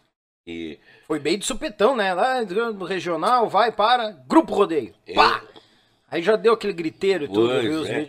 E antes de nós foi o. Como é que é? Aquele quarteto de, de cordas famoso lá do, do Rio de Janeiro, né? Os caras ganharam. E nós atrás, no- na fila de trás deles, eu disse Aham. assim. Ai, parabéns. Ai, parabéns. Mas motivado É. em quantia, né? Ai, Eu pensando, pô, pô, uns caras, entendeu? Que tem uma banda com mais de 60 anos de. Nossa senhora. né? É um- eu não me lembro o nome da banda. Mas tudo uns veião que tocavam pagode, assim, né? Uhum. Quando disseram, os velhos se levantaram e. Eu... Parabéns. Vai, daí daqui a um pouco eles começaram, né, um, da música gaúcha, né, vai para Grupo Rodeio. Mulher falou assim, sabe, ela, ela também nunca pensou que, que são esses loucos, né? Na cabeça dela. bah, daí foi aquele troço assim, cara, eu não acreditei, né? A gente, a gente foi um, um choque, cara. A Ivete Sangalo, a Ivete Sangalo... Posso secar lágrima aqui Lá também. Tá, tá ah, não, é os normal, é normal. É, é normal tu lembrar desses momentos. É assim, show, é show. Tá, né, tava o Ivete Sangalo lá dentro, as, as cantoras, tudo que as bandas fortes do dupla sertaneja. Sim. Cara, e eu me senti tão sufocado mesmo, assim, da- da- tanta estrela, sabe? Quando a gente recebeu lá, eu- o meu negócio era só levantar minha bandeira, eu não queria saber de nada. Só chorar e levantar a bandeira. Que show. E bom que eles não chamaram a gente pra falar nada, entendeu? Porque Uhum. eu não, Não teria- ia, não ia sair nada. não ia sair nada. E aí, depois que recebi o prêmio, a gente foi pra parte onde ficavam os premiados, né? Tava tudo ali, os grandes nomes, né? Todos Sim. os, os caras fortes ali. E aí, eu me senti sufocado. Eu disse, cara, por favor, vamos sair daqui. Isso Não é lugar para nós. Nós somos o Rio Grande velho, entendeu? Sim. Se tivesse aqui agora um, um churrasqueiro que botou uma carne no fogo, né? Nós tava mais em casa. É, mas era só aqueles, né? Os estrelão, né? os- Sim. Pai, os, aqueles cantores. A gente chegou lá, todos os artistas do Rio de Janeiro, todos pediram pra bater foto com nós. Na chegada. Bah, que show. E disseram, cara, que coisa mais linda isso, entendeu? O Martim da Vila chegou e disse, isso, o, que, que, é, o que, que é esse estado de vocês? Vocês são um país dentro do nosso país. Vocês, Ai, são, vocês são uma cultura verdadeira. Isso é lindo, olha. Como é que não vai dizer que você é gaúcho? Que roupas lindas, que, que estampa linda. E a É bandeira do, do estado de vocês no teu ombro. Qual é o artista que bota uma bandeira no ombro e É. sai Brasil lá fora? Diz, o que, que é isso? Eu amo, eu amo, eu amo o Rio Grande do Sul. Por causa disso, vocês, vocês moram numa vila de vocês, né? Eu sei que tu é o Martim da Vila. Disse, não, pois é, mas o que eu tô dizendo, vocês moram na vila de vocês e vocês. Que show. E ele disse, eu amo aquela gente, porque eu vou pro Rio Grande do Sul. Ele disse, não quero saber o cachê, falou de cachê. Porque eu amo estar lá com, com aquele povo do Sul. E todos eles vindo abraçar aquele que canta aquela música que é Luiz Caldas. Hum, que Foi o, né, o cara que revolucionou a música baiana, né? sim, sim. O cara, ele passou por nós, ele disse assim, cara, eu tô indo agora ali bater umas fotos ali com uns amigos ali, ó, mas por favor, fique aqui que eu já venho aqui, eu quero bater foto com vocês. Capaz, Regis. Eu quero Ah, bater. show. Vocês estão, cara, você é outra coisa. Não sei se de repente, sabe, não foi isso que também foi influenciando os caras, mas olha esses loucos aí, tio. Entendeu? os caras vieram a caráter, né? Tipo aquelas bandas que vão lá no Dominguinhos, não usam aquele chapéuzinho de couro, que sabe, Sim. os caras vão com as Os roupinhas. forrozeiros com as É. coisinhas, é. Aí os caras isso é o regional. É. Talvez a música, né, até tenha convencido eles. Mas na última hora lá que os jurados estão vendo a coisa lá, quem é que chegou? Quem é que é lá? Quem é que é lá? Aquele ali Ah, é, é. tal. Quem é que lá? Tipo, ah não, eles não, eles não se, não, não, não se vestem como no estado deles só pro, pro, pro CD, pra capa do CD. Eles se vestem assim Eles- nos eventos também. Eles são regionais. É. Né, A essência deles é regional. isso, eu acho que isso pesa, né? E é uma identidade, né? Tu vê alguém com, com, com, com uma bombacha e uma bota, tu já pode. Pode ir longe, pode estar onde tiver. Tu é gaúcho, né, bicho? Ô, bicho, tu é gaúcho, Ah, né? não tem, né? Não tem, né? Não tem. Regis, falou em campanha e os projetos agora para as novas caminhadas. Vamos, vamos falar disso aí também, né, cara? Afinal, É. temos que vender o peixe, que nem se diz, né? Como, como diz o próprio Pompeu de Matos, né, e o, e o Ari, Ari Moura, são meus dois padrinhos. Pompeu de Matos, deputado federal, ele que diz, tu tem que ser um representante da, da tua classe. É, a pandemia mostrou para vocês quem, o que pensam em relação a vocês, Sim. de que forma encaram a profissão de vocês. E vocês são pessoas importantes no meio da sociedade e foram marginalizados. Tá na hora de um dali, aqueles dos que foram balhados na guerra, adentrar lá para responder por nós. Eu disse, eu, eu sou deputado federal. Eu tô em Porto Alegre e tô em Brasília. Eu tô lá em Brasília, ninguém me manda um projeto daqui do Rio Grande do Sul para mim brigar pelo Rio Grande lá em Brasília. Eu tenho que brigar pelos projetos que são montados dentro de Brasília. Sim. Eu disse, e os anseios do povo gaúcho não é o mesmo do povo do Sudeste, do, do Não, Nordeste. não, não, né? é diferente, é. Ele disse, eu preciso, né, diz o Pompeu de Matos, que é, uma- é um poeta, né, é um pajador. Eu preciso que tenha alguém aqui que pense por, por nosso povo daqui e mande os projetos daqui para mim poder dizer para eles, ó, é, não é eu, hein? É eles que querem. É o povo que tá pedindo. É o povo de lá que está pedindo. Que o Pompeu disse, já foi um feito ele conseguia entrar né, no, no, no- no- palácio, né, piochado, ser respeitado como uma, uma veste, uma roupa extremamente social, né? Uhum. Eles já, os caras já me olhavam atravessado quando eu entrava lá piochado. Eles- aí ele conseguiu fazer, baixar uma lei que a, a piocha é uma roupa social. É. Na, na, na verdade, é uma lei antiga, né? Bem antiga, que é o, o- a pilcha gaúcha é considerada um traje de gala também para grandes eventos já. No estado, né? Ah, ele fez a federal. Ah, Aí legal. ele transformou ela federal. Não, eu achei que era aqui em Porto Alegre, não é lá então. É, e ele sempre disse, olha, nós precisamos que, porque alguém aqui para representar, né? Eu disse, cara, eu, a música Gritos de Liberdade, já elegi mais de 20 deputados estadual e 5, 6 deputados federal. Só com a música. Só com essa música, Imagina. colocando a letra nela e os caras... Claro que pessoas que tinham seu, a sua participação política, né, forte, Sim. mas os caras, todo político malandro sabe onde é que o que, que ele quer de trilha sonora pra ele de fundo, né? Sim. Ele não vai botar qualquer música, não, eu me elejo, não é assim. Não, não, não. Tudo uma, uma melodia, uma canção, uma letra, né? É uma atmosfera musical, é, ela, ela, cria, ela, ela dá credibilidade pra tua imagem, Sim. né? Porque tu precisa do som e a imagem. Sim, claro. E quando a música volta e meio e um, ah, me ajuda aí, eu quero fazer a minha campanha Gris Liberdade. Ah, já sei, cara, tu quer Gris Liberdade, né? Faz a letra pra mim, faço. Ó, manda o material aí.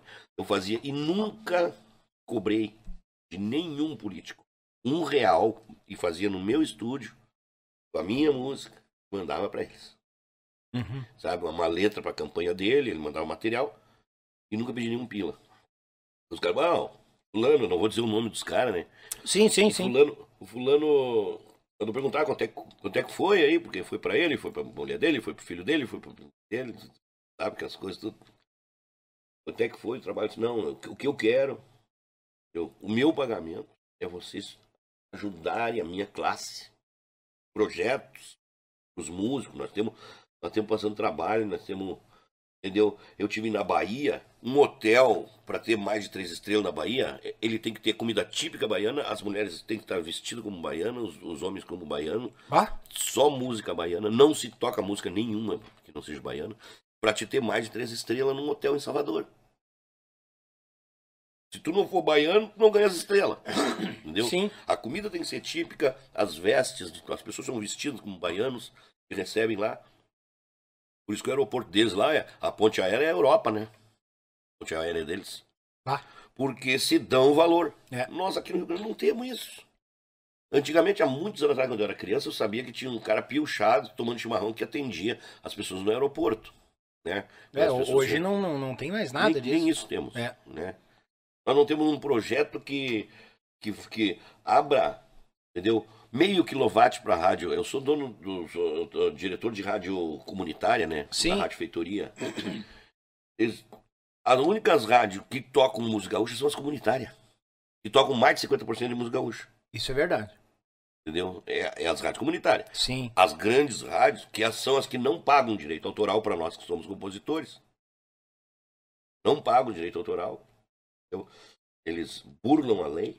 Não são a, a, a minha rádio feitoria. Eu pago o ECAD todo Uhum. mês. Direito autoral tem que ser pago. Nós temos pequenininho. E os grandes não pagam. Então, por que, que eles não, não se cria uma lei aqui, pelo menos no estado do Rio Grande do Sul? assim, Ah, tu toca. A rádio comunitária que toca fosse 100%, 100% 80% música gaúcha, essa pode ter meio quilowatt. Para pelo menos pegar dois, três municípios. Ajuda a ela conseguir um apoio a mais, um patrocínio, se manter E É. manter o que? A nossa cultura. também. Né? Claro. A cultura, a nossa música. Porque, eu, cara, hoje eu cheguei na minha casa, tava o rádio ligado numa rádio, eu disse aqui, ó, esses, esses lacaios aí, ó. Eu cheguei e briguei com a minha mulher. Disse, Pode tirar dessa rádio aí. Esses caras só dão dinheiro pros de alhar. Hum. Eu não comi uma fatia de pão aqui dentro de casa com, com essa rádio me apoiando. Não, tu dá pra dizer pra ela, me, dá- me dá o, o- botãozinho da meu, vou colar, né? E diz pra mim qual é a rádio, botão do meu rádio, eu vou colar, entendeu? Aí tá tocando uma rádio que, ah, não, fulano, sei lá, ah, blá, blá, blá, ah, vai ter o planeta, não sei o quê, É. que planeta, entendeu? E nós aqui, ninguém pensa em nós, cara. É, e, E nós somos a base desse estado, cara. Entendeu? Daqui uns dias, é, como falam os paranaenses, deve ter falado pra ti, porque tu é um cara que viajou muito com música gaúcha, e, é, no Paraná e Santa Catarina. Quer dizer, cara, eu fui no Rio Grande do Sul. O que, que é aquele estado lá? Nós aqui que somos gaúchos, eles não são nada lá, cara. Bem, tanto que a agenda dos grupos gaúchos, 95% é lá pra cima. É, eu disse, mas tu sabe quando é que eu toco lá? Mês de setembro. Porque daí sai gaúcho até debaixo dos formigueiros. É. é verdade. Tu bateu um formigueiro, tem um deitado ali, piochado. É uma pena, mas é verdade. né? É. Os caras, eu fui a Porto Alegre não vi. Fiquei cinco dias no centro de Porto Alegre não vi um de bombacho. Esse agora, tu vai aqui no centro de Curitiba, vai aqui na cidade tal, mas tal, é todo mundo piochado. É mais fácil achar gaúcho, gente piochada lá. Verdade. Eu cara, o que, que eu vou dizer pra ti? Mas não existe, entendeu? Dentro do, do- do- da Assembleia Legislativa, entendeu? Existe muito. Ah, eu defendo os gaúchos, defendo, defendo, defendo. Chega na hora de fazer, não sai. Então, é, verdade. Falando em eh, nosso lado, música gaúcha. Hoje a gente não tem mais uma rádio FM gaúcha. É. Não existe. Não tem. Eu tô peleando pra ver se eu consigo abrir a minha, por causa que se eu esperar que a gente, comunitariamente, eles, criam uma lei pra gente poder atingir um pouquinho mais. Pra fazer Aumentar mais a potência, né? Sim. Porque, pensa bem, todo mundo aí, nós sem a Rádio Liberdade, olha o quanto a nossa, nossa música gaúcha perdeu. É. Entendeu?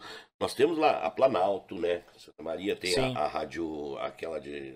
Que é de Santa Maria, não é a Planalto. A nativa. A, nativa e tem a Planalto, que é de Passo Fundo. Passo fundo. São duas emissoras. Qualquer músico gaúcho, quando passa na frente de uma rádio dessa, ele tem, ele tem que se dobrar os joelhos assim, dizer amém, muito obrigado, que Deus abençoe, que isso vá pra frente. São as un- únicas empresas, entendeu, que carregam a gente. É. Assim, ó. Quando nós eh, chegamos no aeroporto de. do prêmio da música brasileira, cara, o cara. O cara que nos atacou lá disse, cara, não- vocês estão vindo do Rio de Janeiro, né? Ganharam essa noite, né? O prêmio da música brasileira. Assim, cara, a Rádio Nativa tá tocando o Grupo Rodeio e, botando de 15 em 15 minutos parabéns, Grupo Rodeio, por ter representado o Rio Grande do Sul. Bah, imagina. Aí tu vê assim, cara, se nós fosse dono do nosso estado, né? Que todas as rádios falassem, olha quanta coisa, né? Bah, tá louco. O teu filho, a, a o teu sobrinho, a tua, a tua prima, a, tua, a menininha, aquela. Ah, eu, eu quero ser cantora de música gaúcha. É. Eu quero ser um cantor, eu quero ser um gaiteiro, eu quero ser um, sabe, um músico. Porque ah, ele. Pô, a, a valorização, entendeu? Porque o nosso músico hoje é marginalizado. Nós somos, nós somos margina- marginalizados. E, aí eu, por ter a, a Rádio FM também, eu vejo que as pessoas amam, tia. Nós temos uma a audiência nossa de internet é quadriplicada mil vezes, assim, o- público que escuta a Sim. Rádio Feitoria. Eu ando aqui dentro do Rio Grande do Sul, aqui, é difícil alguém dizer assim, cara, parabéns pela Rádio Feitoria, toca 24 horas música gaúcha, parabéns.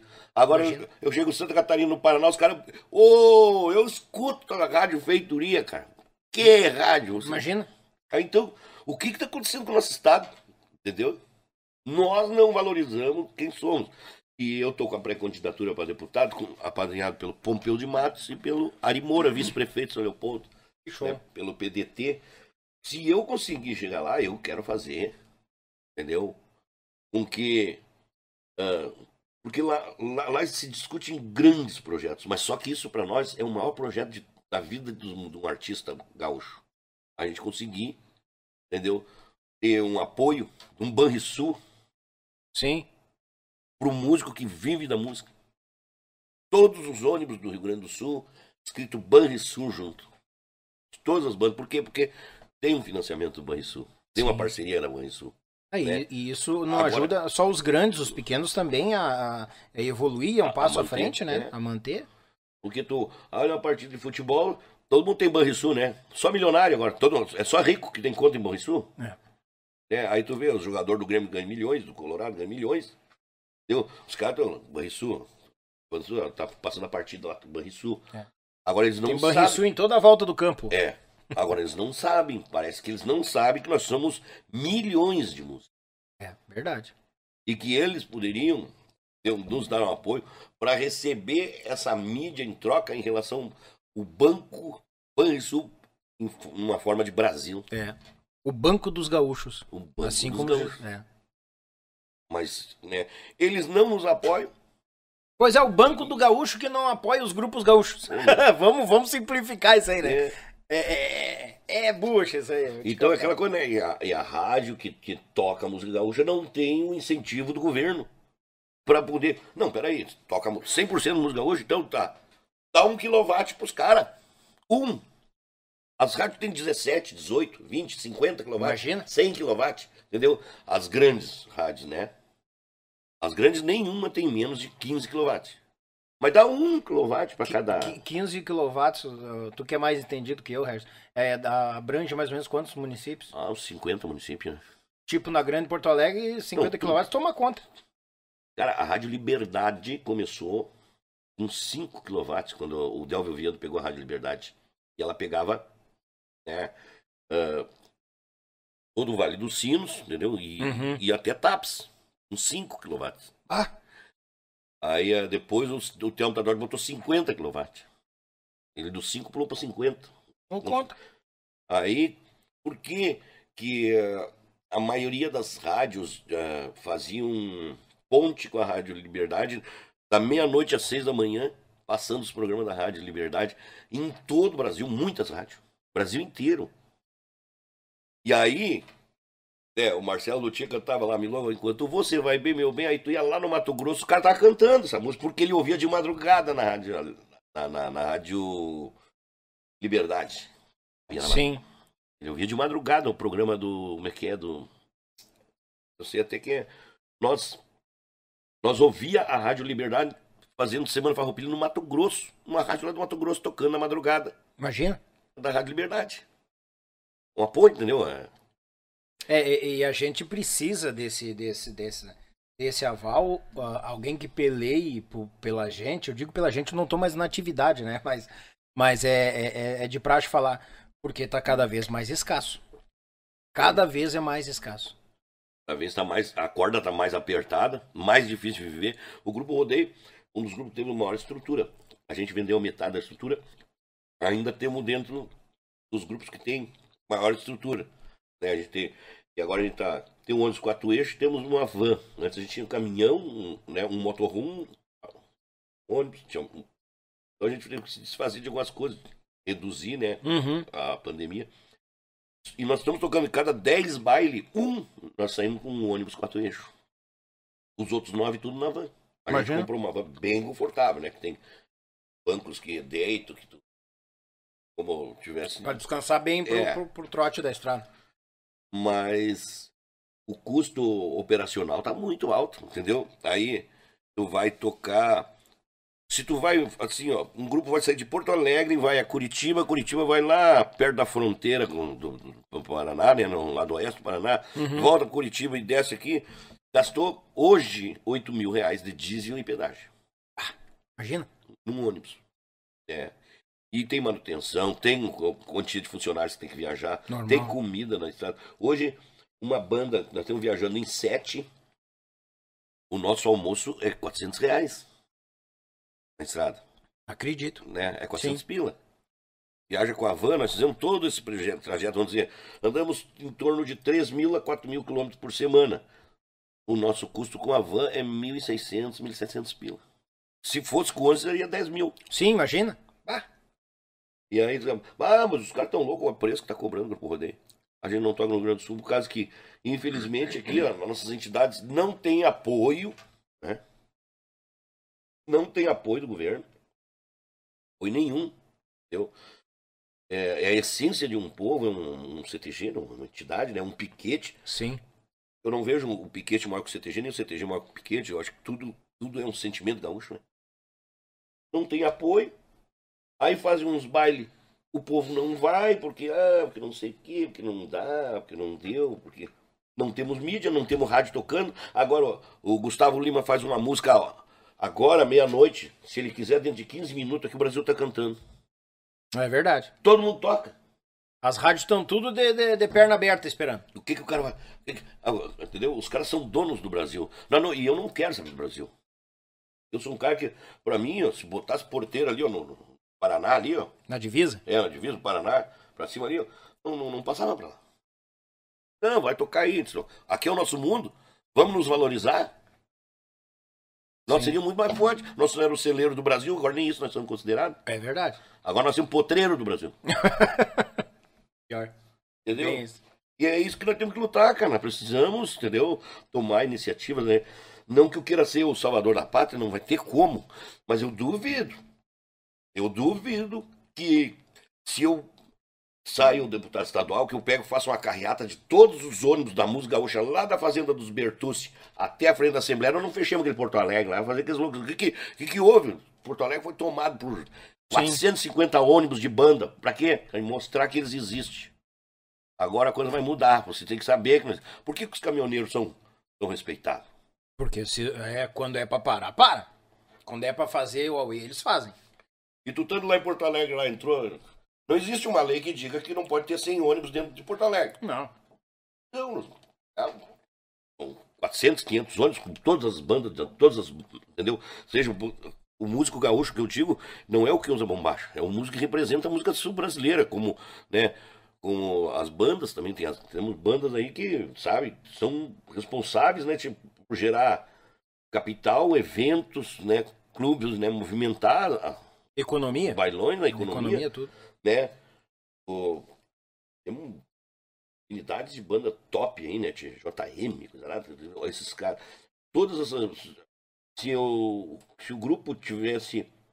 O Banrisul ah, paga salário mínimo para no máximo cinco funcionários de uma banda. Isso já não é uma ajuda? Ah, ajuda. Mas claro que ajuda. Né? cinco salários mínimos. Vai pagar o pessoal da, da, da equipe técnica, esse dinheiro. O cara vai poder pagar a luz, a água, o telefone dele, né?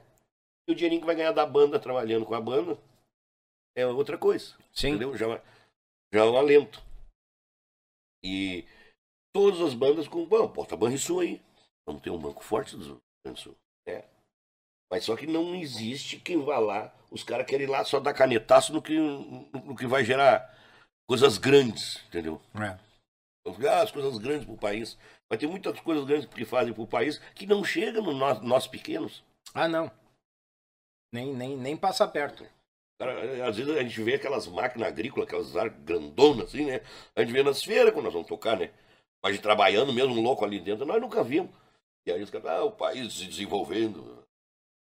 Faz a lavoura de subsistência, né? Sim. Eles tinham que deixar nós fazer nossa lavoura de subsistência. É, aqui no Rio Grande do Sul tá muito precária a questão de grãos e agricultura.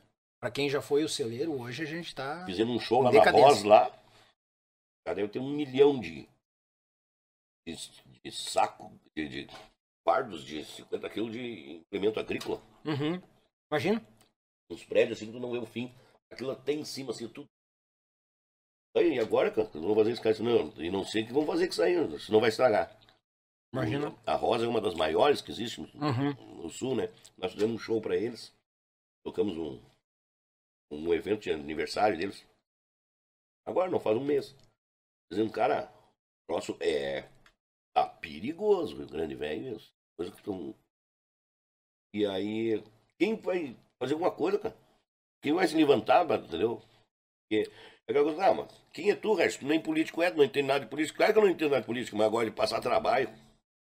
Na estrada, Na eu tô, estrada, tô, tô batizado, nem Por causa se de né? cultura, né? Por trabalhar pela cultura, fazer cultura, me preocupar com os meus netos. Amanhã depois não vai ter um gaúcho no Brasil. Deu no, no Rio Grande, quer dizer. Sim. Nós vamos ter que pegar entregar a nossa bandeira para os paranaenses, para os catarinenses aqui, ó. Por, por favor, vocês hasteiem para nós aí, porque aqui. Tá feia a pegada. É, não- Mas, mas, mas eu entendo a colocação de. Tu Não vai, não é, não vai ser o, o salvador da pátria. Mas alguém tem que dar esse pontapé, né? Alguém legal. tem que, tipo assim, pegar e dar um chacoalhaço. Pô, e aí? Vão olhar aqui pra essa turma aqui, pra nós ou não vão? Eu, eu sou de acordo. nós não temos apoio de hotéis. né? Nós precisamos do turismo. É. Os aviões vêm da Europa, descem lá em Salvador. Por quê? Lá tem cultura, Uhum. intercâmbio de cultura. Lá acho que tu desce no aeroporto, já tem uma baiana te recepcionando lá, Ah, né? com certeza. E, e outra coisa, né? Tu, tu entra no um músico baiano, sai dali, vai pra Europa. Michael Jackson recebe os caras lá, cara. Entendeu? Recebia, né? Uhum. Falecido Michael Jackson. Sim. Os grandes nomes do rock and roll. Os caras, os baianos pra eles, né? O Lodum, essa turma. E nós aqui, serranos, monarcas, garotos de ouro, mirins. Entendeu? Quando, o que, que o nosso estado fez de troca cambial, entendeu? De cultura, para que os nossos artistas, grandes nomes que tivemos aqui, Gil de Freitas, Teixeirinho, fossem representados por nós e nos, nos representarem na Europa, né? Pra fora do país. Esse tipo de. Isso quando acontece, algum CTGzinho que outro, todo mundo debaixo dos panos, viu? Só fica sabendo quando estão chegando. Ah, fulano foi. Ah, o CTG foi lá- dançar. Na Lá em- Europa, lá. Foi dançar em Dubai. Aí lá em Dubai dançaram chamamé. Aí eu, que chamamé? Vento, cavalo, filho. Ninguém me fala nada pra mim. Então, ó, vamos lá, nós vamos lá em Dubai. Vamos dançar o de Liberdade. Entendeu? Mas por quê? Porque quando um ganha um apoiozinho, sempre fica. Entendeu? Que nem os caras dizem, ó, aquela história dos caranguejos, né? Um gaúcho, os caranguejos, só que nem um caranguejo, o que vai subindo, o outro vai se agarrando pra derrubar. O Marcelo falou dessa história aí. Dos É. caranguejos. Aham. E, o, e já os baianos não, eles, eles pegam os caranguejos, um, um- eles fazem firma assim e vão, vão passando um por cima do outro pra, Uhum. ir, pra ir embora. E é o baiano, né? Sim. Tem nego milionário lá vendendo aquela coisinha do Padre Inciso. Aham, tu chega no aeroporto já estão te amarrando aqui no pulso. E, e não tem conversa. É. tu, e tu tem que dar o dinheiro. Tirar a foto com a baiana lá, tirar uma foto, ah, pode ser, meu rei, 50 reais. E aí? Mas é dinheiro, né? É. E, e, é- e é como eles vivem. Porque tem ao incentivo à cultura, né, às verdades do povo. E não tem. Eu fui lá no, no- no- hotel que nós estávamos hospedados lá na Bahia. Eu fui, né, porque tem uma rádio local. Cada, cada hotel tem sua rádio local. Sim. Né? A rádio do hotel que toca as músicas que representa o hotel, com propaganda do hotel, já te explicando o que tu quer, tá hora, tá, vai ter isso, ó, lá vai ter isso, vai ter isso. Ele, o locutor tá explicando e tá tocando música. Então eu fui lá. Rádio, cheguei com o CD do rodeio. Toca uma pra mim, cara, os guris estão tudo lá na piscina, lá. Na, ficava de frente pro mar, assim, né? Eles estão na piscina, vão tomar um cagaço quando eu vi a nossa música tocando. Aí o cara olhou assim, deu o locutor, disse, cara, eu, eu sou fã demais, cara. Quanto é que tu quer por esse disco? Eu disse, não, só toca uma aí pra ficar com ela. Não, não, eu quero, eu até pago, cara. Só te digo uma coisa. Aqui, se eu botar tocar isso aqui, a música aqui, o, o, a direção do hotel vem aqui, me leva, me, me chuta a bunda. Me bota pra rua. Já teve hospedado aqui. Julio Iglesias, Roberto Carlos, Michael Jackson, todos. E não pode tocar. Só Aqui, música baiana. Só baiano, música baiana. Não pode. Ele disse, eu não posso perder meu emprego. Mas diz, mas só. Já teve aqui borretinhas, do jeito que eles falam, né? Uhum. Teve aqui o Gaúcho da Fronteira, deram os discos pra gente. Deus grande, não pode tocar aqui. Mas eu chego lá na minha casa, lá, meu Deus do céu, cara, todo mundo ama, todo mundo gosta. Mas é uma lei estadual. O Gilberto Gil criou um país dentro do país. Sim. É, ele chegou a ser o cara que mandava na cultura do Brasil inteiro, né? O Gilberto Gil. Sim. Porque os baianos são espertos, cara. A Globo respeita a Bahia. Carnaval da Bahia. A Globo não bota quente contra o Carnaval da Bahia. É, ah, apesar de ter o Carnaval do Rio de Janeiro, que é fortíssimo. Sim. Mas não bota quente contra os caras lá. Também passa lá. Passa os caras lá. E nós aqui, a nossa Semana Farroupilha, o que, que é pra eles, né? É um, uma tribo de índio que se juntam pra beber cachaça entendeu? E falar bobagem e dormir bêbado nos acampamentos. É isso que o brasileiro deve pensar. Porque a no... aí sai a festa do boi não sei o que, boi não sei o que, passa no Brasil inteiro. A, a, a Globo, no jornal da Globo, passa. Passa. A nossa semana farroupilha, o que, que eles falam? Nada. Bailes e bailes acontecendo em tudo que é canto e eles não falam nada. Nós não temos, então. Mal, mal a, a, a, a TV Estado, do, estado, do Estado fala alguma coisa. Não, mas daí vai sempre os mesmos cantar as mesmas músicas, entendeu? A turminha de Porto Alegre ali. Ah, concordo. Concordo, concordo. Entendeu? Concordo. Plenamente. É sempre os mesmos figurinhas. Os mesmos fazem a mesma coisa que o Brasil já sabe. Ah, chama lá o, o coisinha aquele lá. Que uh -huh. Ele faz lá a coisinha lá. E deu, é, bota 15 segundos só. Fala pros caras. É, aham. Uh -huh. 10 segundos, ou boa noite e 5 segundos de música. É, a, nossa, a nossa cultura deu, é marginalizada. Nós somos um bando de marginais, entendeu? Que querem viver da sua própria história, entendeu? E nós não, não fizemos dela, entendeu? A verdadeira glória. Tem muita gente que diz assim, ó, a Guerra dos Farrapos foi uma guerra que ela, né, ela terminou, mas nós não ganhamos. Sim. Nós não ganhamos nada. É. Tô com uma música agora que eu fiz aí, do Massacre de Porongos, entendeu? Uhum. E quando essa música sair, eu tocar, eu conto a história, e o nome da música é. é uh, fala do, que, é, que, é, que é um negro que morreu, que está contando o que ele viveu. Ah? Esse é o nome da música, entendeu? A música é um. O nome dela, eu não me lembro o nome, mas já está pronta, mixada, que fala sobre o massacre de Porongos, tudo. É, é o chasque de um como é que é? Chasque de um lanceiro negro. É o nome da música. Ah. Eu, e o cara, tu, tu vê, eu consegui uh, dissertar a letra de uma forma que o cara tá.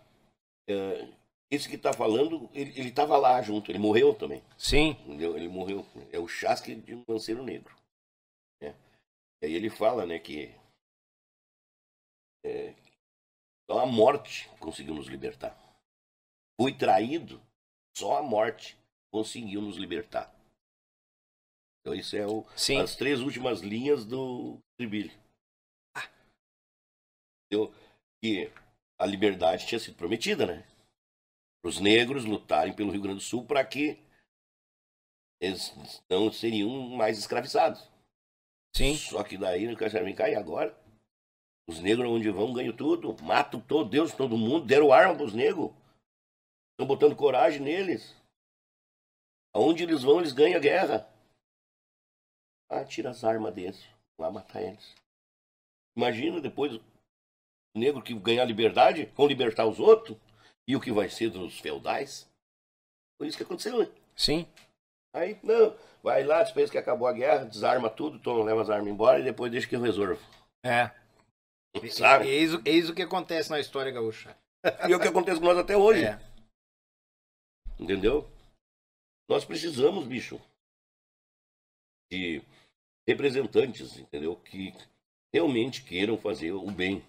Tem muito cara fazendo coisa legal aí, entendeu? Mas só que quando a corda aperta, é salto fora. Eu já notei. É, eu acho que tem que ter pulso firme, entendeu? Pulso firme, tem que te agarrar na, na ideia, ficar e te agarrar. Ah, mas eu vou ficar sozinho, mas tu tenha pulso firme, porque o povo tá vendo. É. Eu, eu penso dessa forma. E Mas- aonde, aonde existe uma mob- mobilização popular, porque aí, quando a voz ganha força, é a voz de Deus que está falando aí. É onde é muito difícil uma coisa ir adiante. Quando todo mundo pega na corda, cada um corre para cada lado. Agora, quando todo mundo quer ir para o mesmo, Ah. todo mundo quer a mesma coisa, os grandes têm que. Eles vão, ter que entender, né?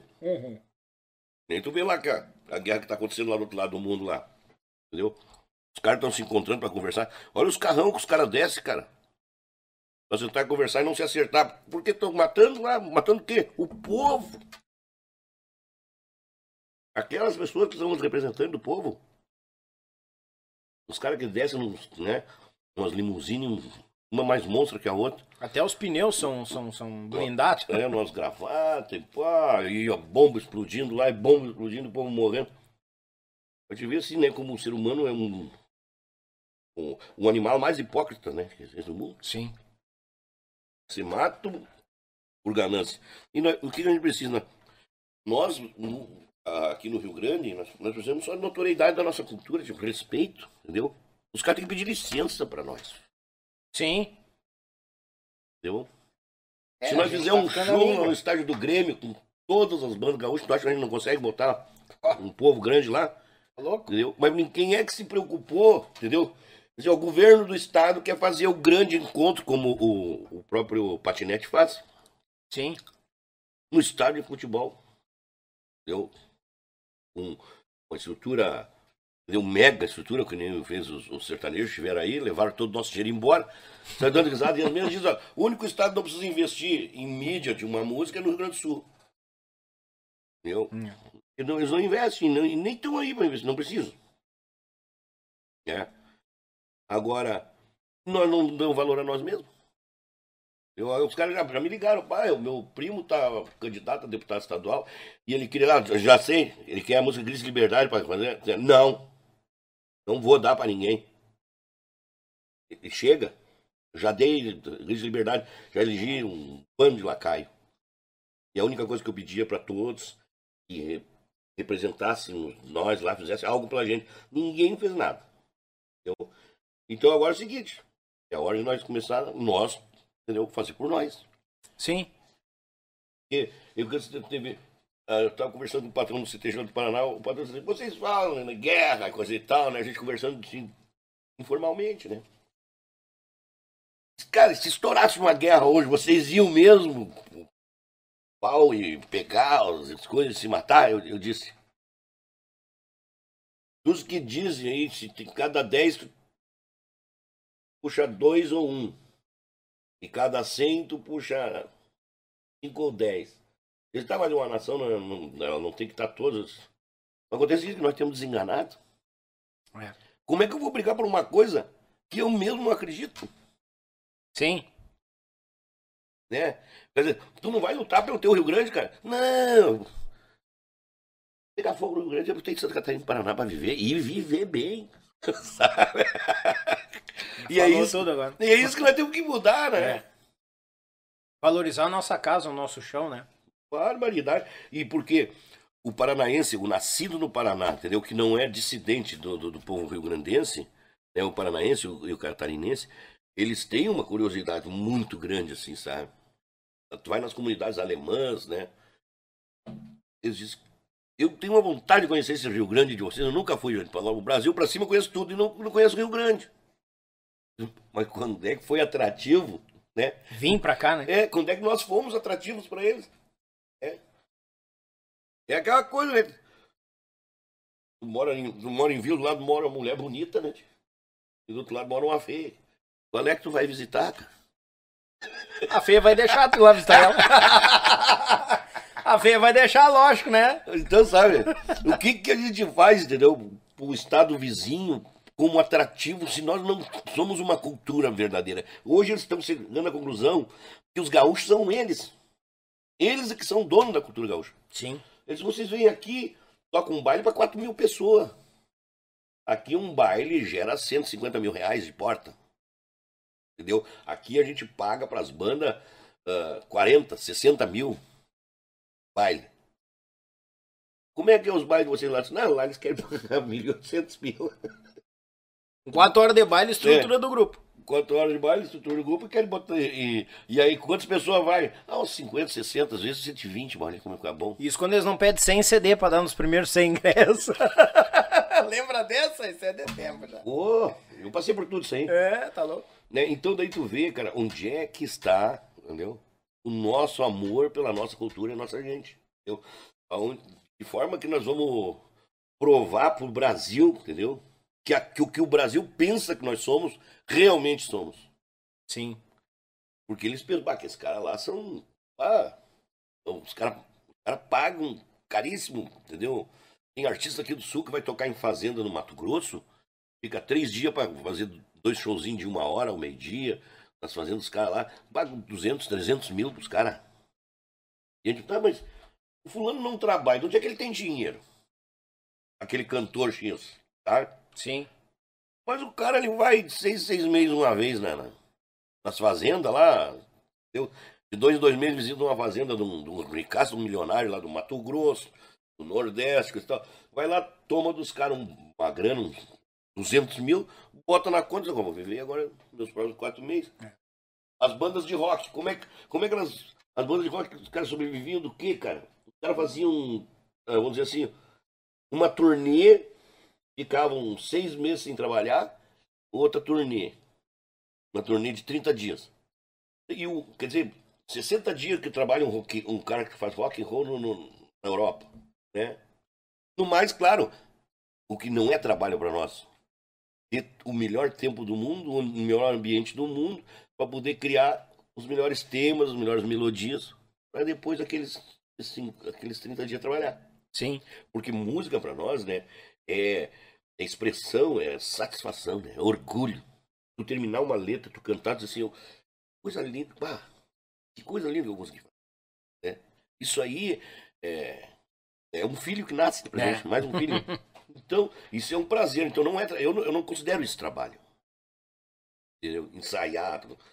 Trabalho é tu mobilizar um público, é, sair de, nessas estradas perigosas que nós temos aí, né? O Rio Grande do Sul é as piores estradas do Brasil. Né? O Mato Grosso, que antigamente era, era o lugar podre, que qual- qual- qualquer caminhoneiro passava um trabalho. Hoje eles falam, viajar no Rio Grande do Sul estraga mais o caminhão que no Mato Grosso. É. E aí a gente precisa disso, tia, sabe? Que, é- que sejamos donos desses quilômetros que se chamam Rio Grande do Sul. Gente tem que ser dono. tia. Nós estamos perdendo para Santa Catarina e Paraná e entregando o que é nosso, entendeu? Com honra e glória deles. Porque eles valorizam o que nós não valorizamos. Concordo. Isso é verdade. Entendeu? Eles escutam muito mais música gaúcha, eles andam muito mais pilchado que a gente. As rádios deles tocam muito mais música gaúcha que a nossa. É. entendeu?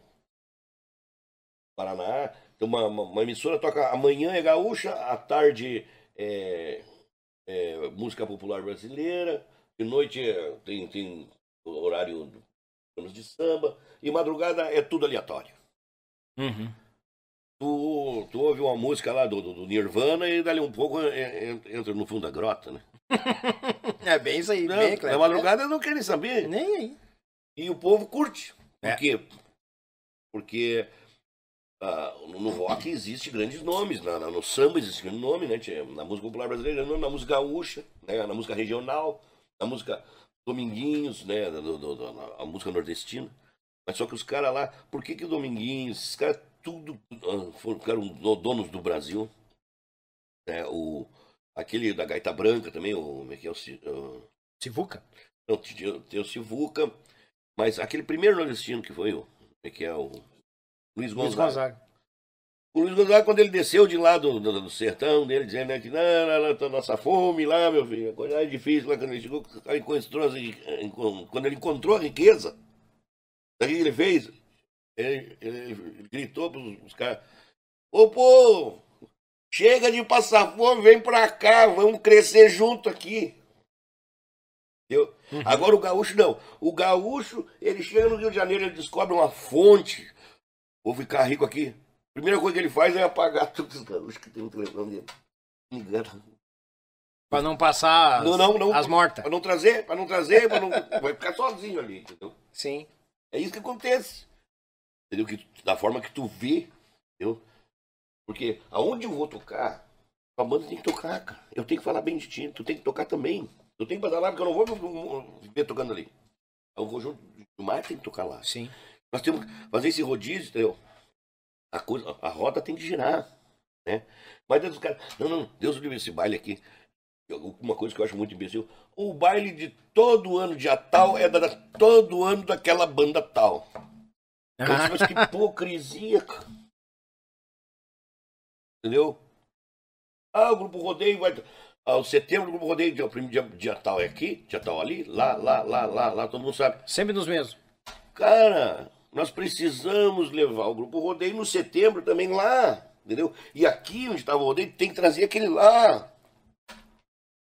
Sabe? Esse tipo de coisa que não acontece aqui no Rio Grande. Nós, nós somos, entendeu? Os nossos maiores inimigos. Entendeu? Nós somos os pardos, entendeu?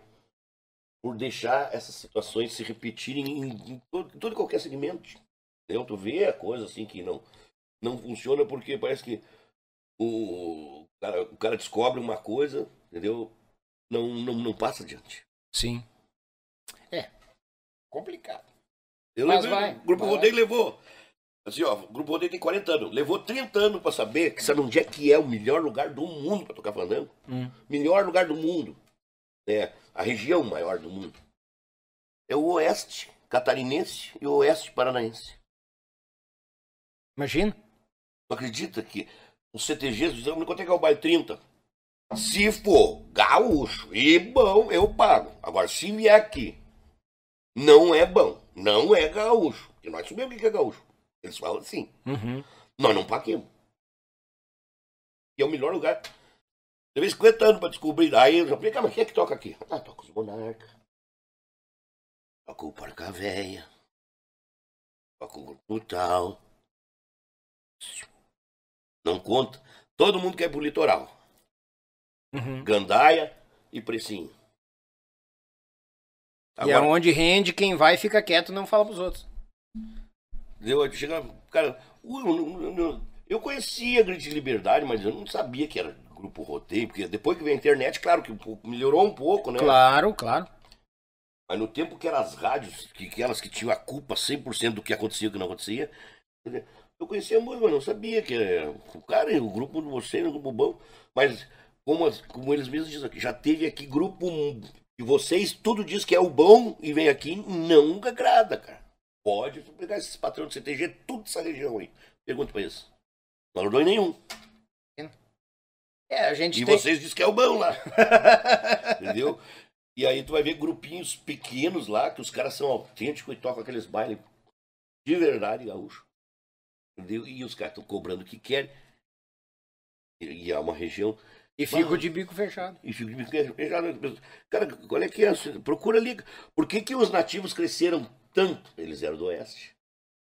Quando os nativos tomaram conta do Rio Grande, que eles viraram uma das três mais lembradas do estado, eles viviam na volta deles ali trabalhando. Ali, no oeste catarinense e no oeste paranaense. Ganhando dinheiro nem água. Cobrando o que queriam. Sim. Ali é uma área top de CTGs que pagam entidades organizadíssimas. E os caras dizem, não, aqui no nosso CTG, os caras mas isso aqui é um, uma Babilônia, cara. Não, CTG aqui é 10 bailes por ano e acabou. E uma estrutura descomunal, né? É. Mega estrutura o CTG. Então, e o que vocês fazem depois? Não, aí nós fizemos aqui inter- ah, intercâmbio de, de invernadas, vem, a gente convida 10 CTGs, a gente faz um projeto aqui com 10 CTGs, depois a gente vai lá, invernada nos outros 10 CTG. Qual é o CTG aqui que tem invernada, que vai visitar o outro com a invernada e que vão fazer uma troca de conhecimento, alguma coisa? Não existe, né? Lá, Não, aqui não lá isso é comum, né? Porque os caras são grandes, os caras crescem, se organizam, dão valor à cultura. E nós aqui no Rio Grande estamos passando esse trabalhão brabo aí, marginalizados, o nossa, a nossa classe musical e a nossa classe artística, em todo e qualquer segmento, o turismo sendo marginalizado também. E não dá valor nem para nossa história. A nossa cidade está caindo na cabeça das pessoas, entendeu? Um, histórico, entendeu? Que é uma coisa para orgulho da história, né? Tudo esquecido. Sim. Não, não, não existe. Ah, ah, vamos pegar uma rede de hotéis, entendeu? Essa aqui é a região da cidade, vamos dizer, né? Que é, é todo, o- vamos dizer assim, o campo histórico. Tá? A rede de hotel tal vai pegar essa parte aqui desse campo aqui, ó. Não tem nada a ver. Vai botar hotéis aqui pro turismo. O Estado vai protagonizar o turismo. Fica naquela rede de hotel, mas vai conhecer a cidade e o dinheiro gira né, nas nossas cidades históricas. Agora, lá na Bahia não tem cidade histórica que não, é, que não ganha visita todo dia. Aqui no Rio Grande, nós que estão caindo na nossa cabeça. Sim. É, o descaso, então o turismo e a arte no Rio Grande do Sul hoje é um bando marginal. E nós, se nós não lutar por isso aí, não mudar essas, essas questões, né, tio? Sim.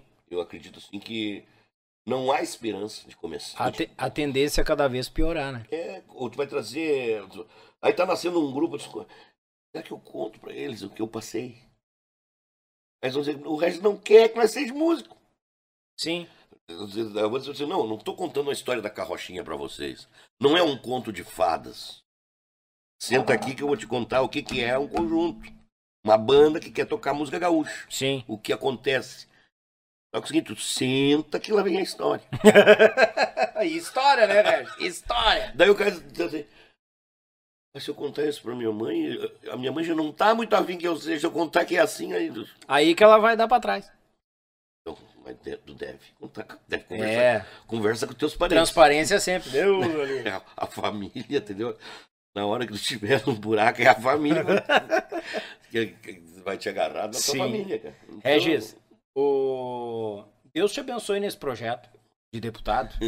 Segue nossa peleia, a ideia é muito válida. A gente precisa de alguém que não vai ser o salvador da pátria, mas tem que dar um chacoalhaço de início. É provar que É. nós somos muitos. Justamente. Um pode chamar a atenção de meia dúzia que manda no, no- nesse Sim. estado, entendeu? Diz assim, ó, aqui, ó. Aquele pessoal todo lá, ó, vai pegar vocês, hein? Vai fofar pau. Eles já disseram que eu, e eu não me escapo. Mas eu Sim. não vou apanhar sozinho. Eles já disseram que não vim aqui botar respeito. Vocês vão entrar no laço junto comigo. E aí tem que acontecer, entendeu? Você tem Não, que tá saber. Não, os caras lá são, são vários, são muitos. E querem e precisam. E aí o cara representando, olha, eu acho que tá na hora de nós pensar nessa gente aí. Antes que tudo se perca, né? Sim. Não? É Com- esse com- o projeto que eu tenho aí Show. De, de- vamos dizer assim, de lutar, entendeu? Pelos valores rio-grandenses. E a gente tem muito valor, né? A gente tem muita coisa boa. Muita coisa. Deus o livre. Muita coisa mesmo. E eu te agradeço, Regis Velho, por estar aqui no YouTube Podcast esta noite. Azar, Rio Grande Velho. Obrigado. Eu fiquei honrado de ser convidado. A, a Carolina, minha filha, me explicou, né? Porque eu sou meio burrengão. Eu disse, mas o que, que eu vou fazer? Pai, só Burrengão. vai bater papo. É conversa. Tem certeza que eu não vou precisar puxar gaita? Não, rapaz. Pai, tu vai conversar e, e vai, o programa dele tá dando um ibope, uma coisa legal. É uma, é uma coisa que está contribuindo com a cultura. Ah, a ideia é essa. A ideia é essa. É um trabalho, é, é um trabalho formiguinha, mas tá acontecendo É. isso. Então, isso aí é coisa que a gente tem que apoiar, né? Obrigado. Tem que haver, né? E futuramente um apoio do Estado nesse tipo de iniciativa. Oi, Ale! Ei, quem sabe? Porque nós todos precisamos, né? É, é cultura, tem que, nós temos que ter apoio, né? Sim. Nós temos lá uma casa onde tem um governador e um bando de parceiros dele na horta dele lá. Só que eles não. Eles só querem os impostos dessa gente aqui. E Apoio alguém, difícil. retribuir para eles. Eles estão ali para trabalhar para aquele povo. É, tem que pensar no contribuinte, né? O contribuinte, a gente que paga imposto e coisa arada aí aos, mil... aos montes aí. Então, porque tá. Quando tu vê que o teu imposto tá te trazendo um benefício, tu faz questão de pagar. Com, com certeza, tu não. É claro. Tu não vai sonegar. Faço É. questão de pagar. Se me dá retorno, é lógico que eu faço Eu questão. faço questão de estar em dia para o nosso estado crescer. Entendeu? Porque o dinheiro que tu dá aqui, que, que volta para ti aqui, é o que tu que tá vindo de fora. Aqui houve um- uma congregação de pessoas que resolveram, vamos atraí-los, mas vamos primeiro resolver nosso problema interno. Sim. Entendeu? Não tem como tu, tu chamar um, um cliente, né? Porque tu botou um balcão, tu dizer que é dono de um supermercado. Verdade. Falou tudo. É dessa forma que a gente pensar. Te agradeço, Regis, de coração Amém. mesmo. Obrigado. Deus Obrigado, abençoe o Regis Marques, família Rodeio, amigo Gilmar, obrigado por ter vindo. Prazer em revê-lo. Amém. Obrigado, Canudão. Ô, Canudo velho, tô te aguardando, um abraço. E manda uma, ó, manda uma dessa, Canudo, aqui, ó. Só vou mandar abordar aqui, ó, e do outro lado aqui, ó. Canudo balanção. Grande A do todo mundo que nos acompanhou aí também. Tchê, mandar um abraço Molino Alimentos, mandar um abraço Web Rádio Pampa e Cordiona e o meu Pago Sul. Ah, só gente boa, gente boa só junta gente boa. E tu já te inscreveu no canal, beleza, tocou o dedo no like, show de bola e o sino de notificações. Tamo junto, grisada. E você está vendo no sábado que deu brete na terça-feira na internet, mas eu tenho sempre uma carta na manga gravadinho pra ti no sábado, tá? Hoje conhecemos mais desta fera, esse baluarte da nossa música gaúcha, Regis Marques. Um abençoado domingo, abençoado resto do final de semana e até uma próxima, se Deus quiser, porque eu sei que Ele quer. Feito, tchê!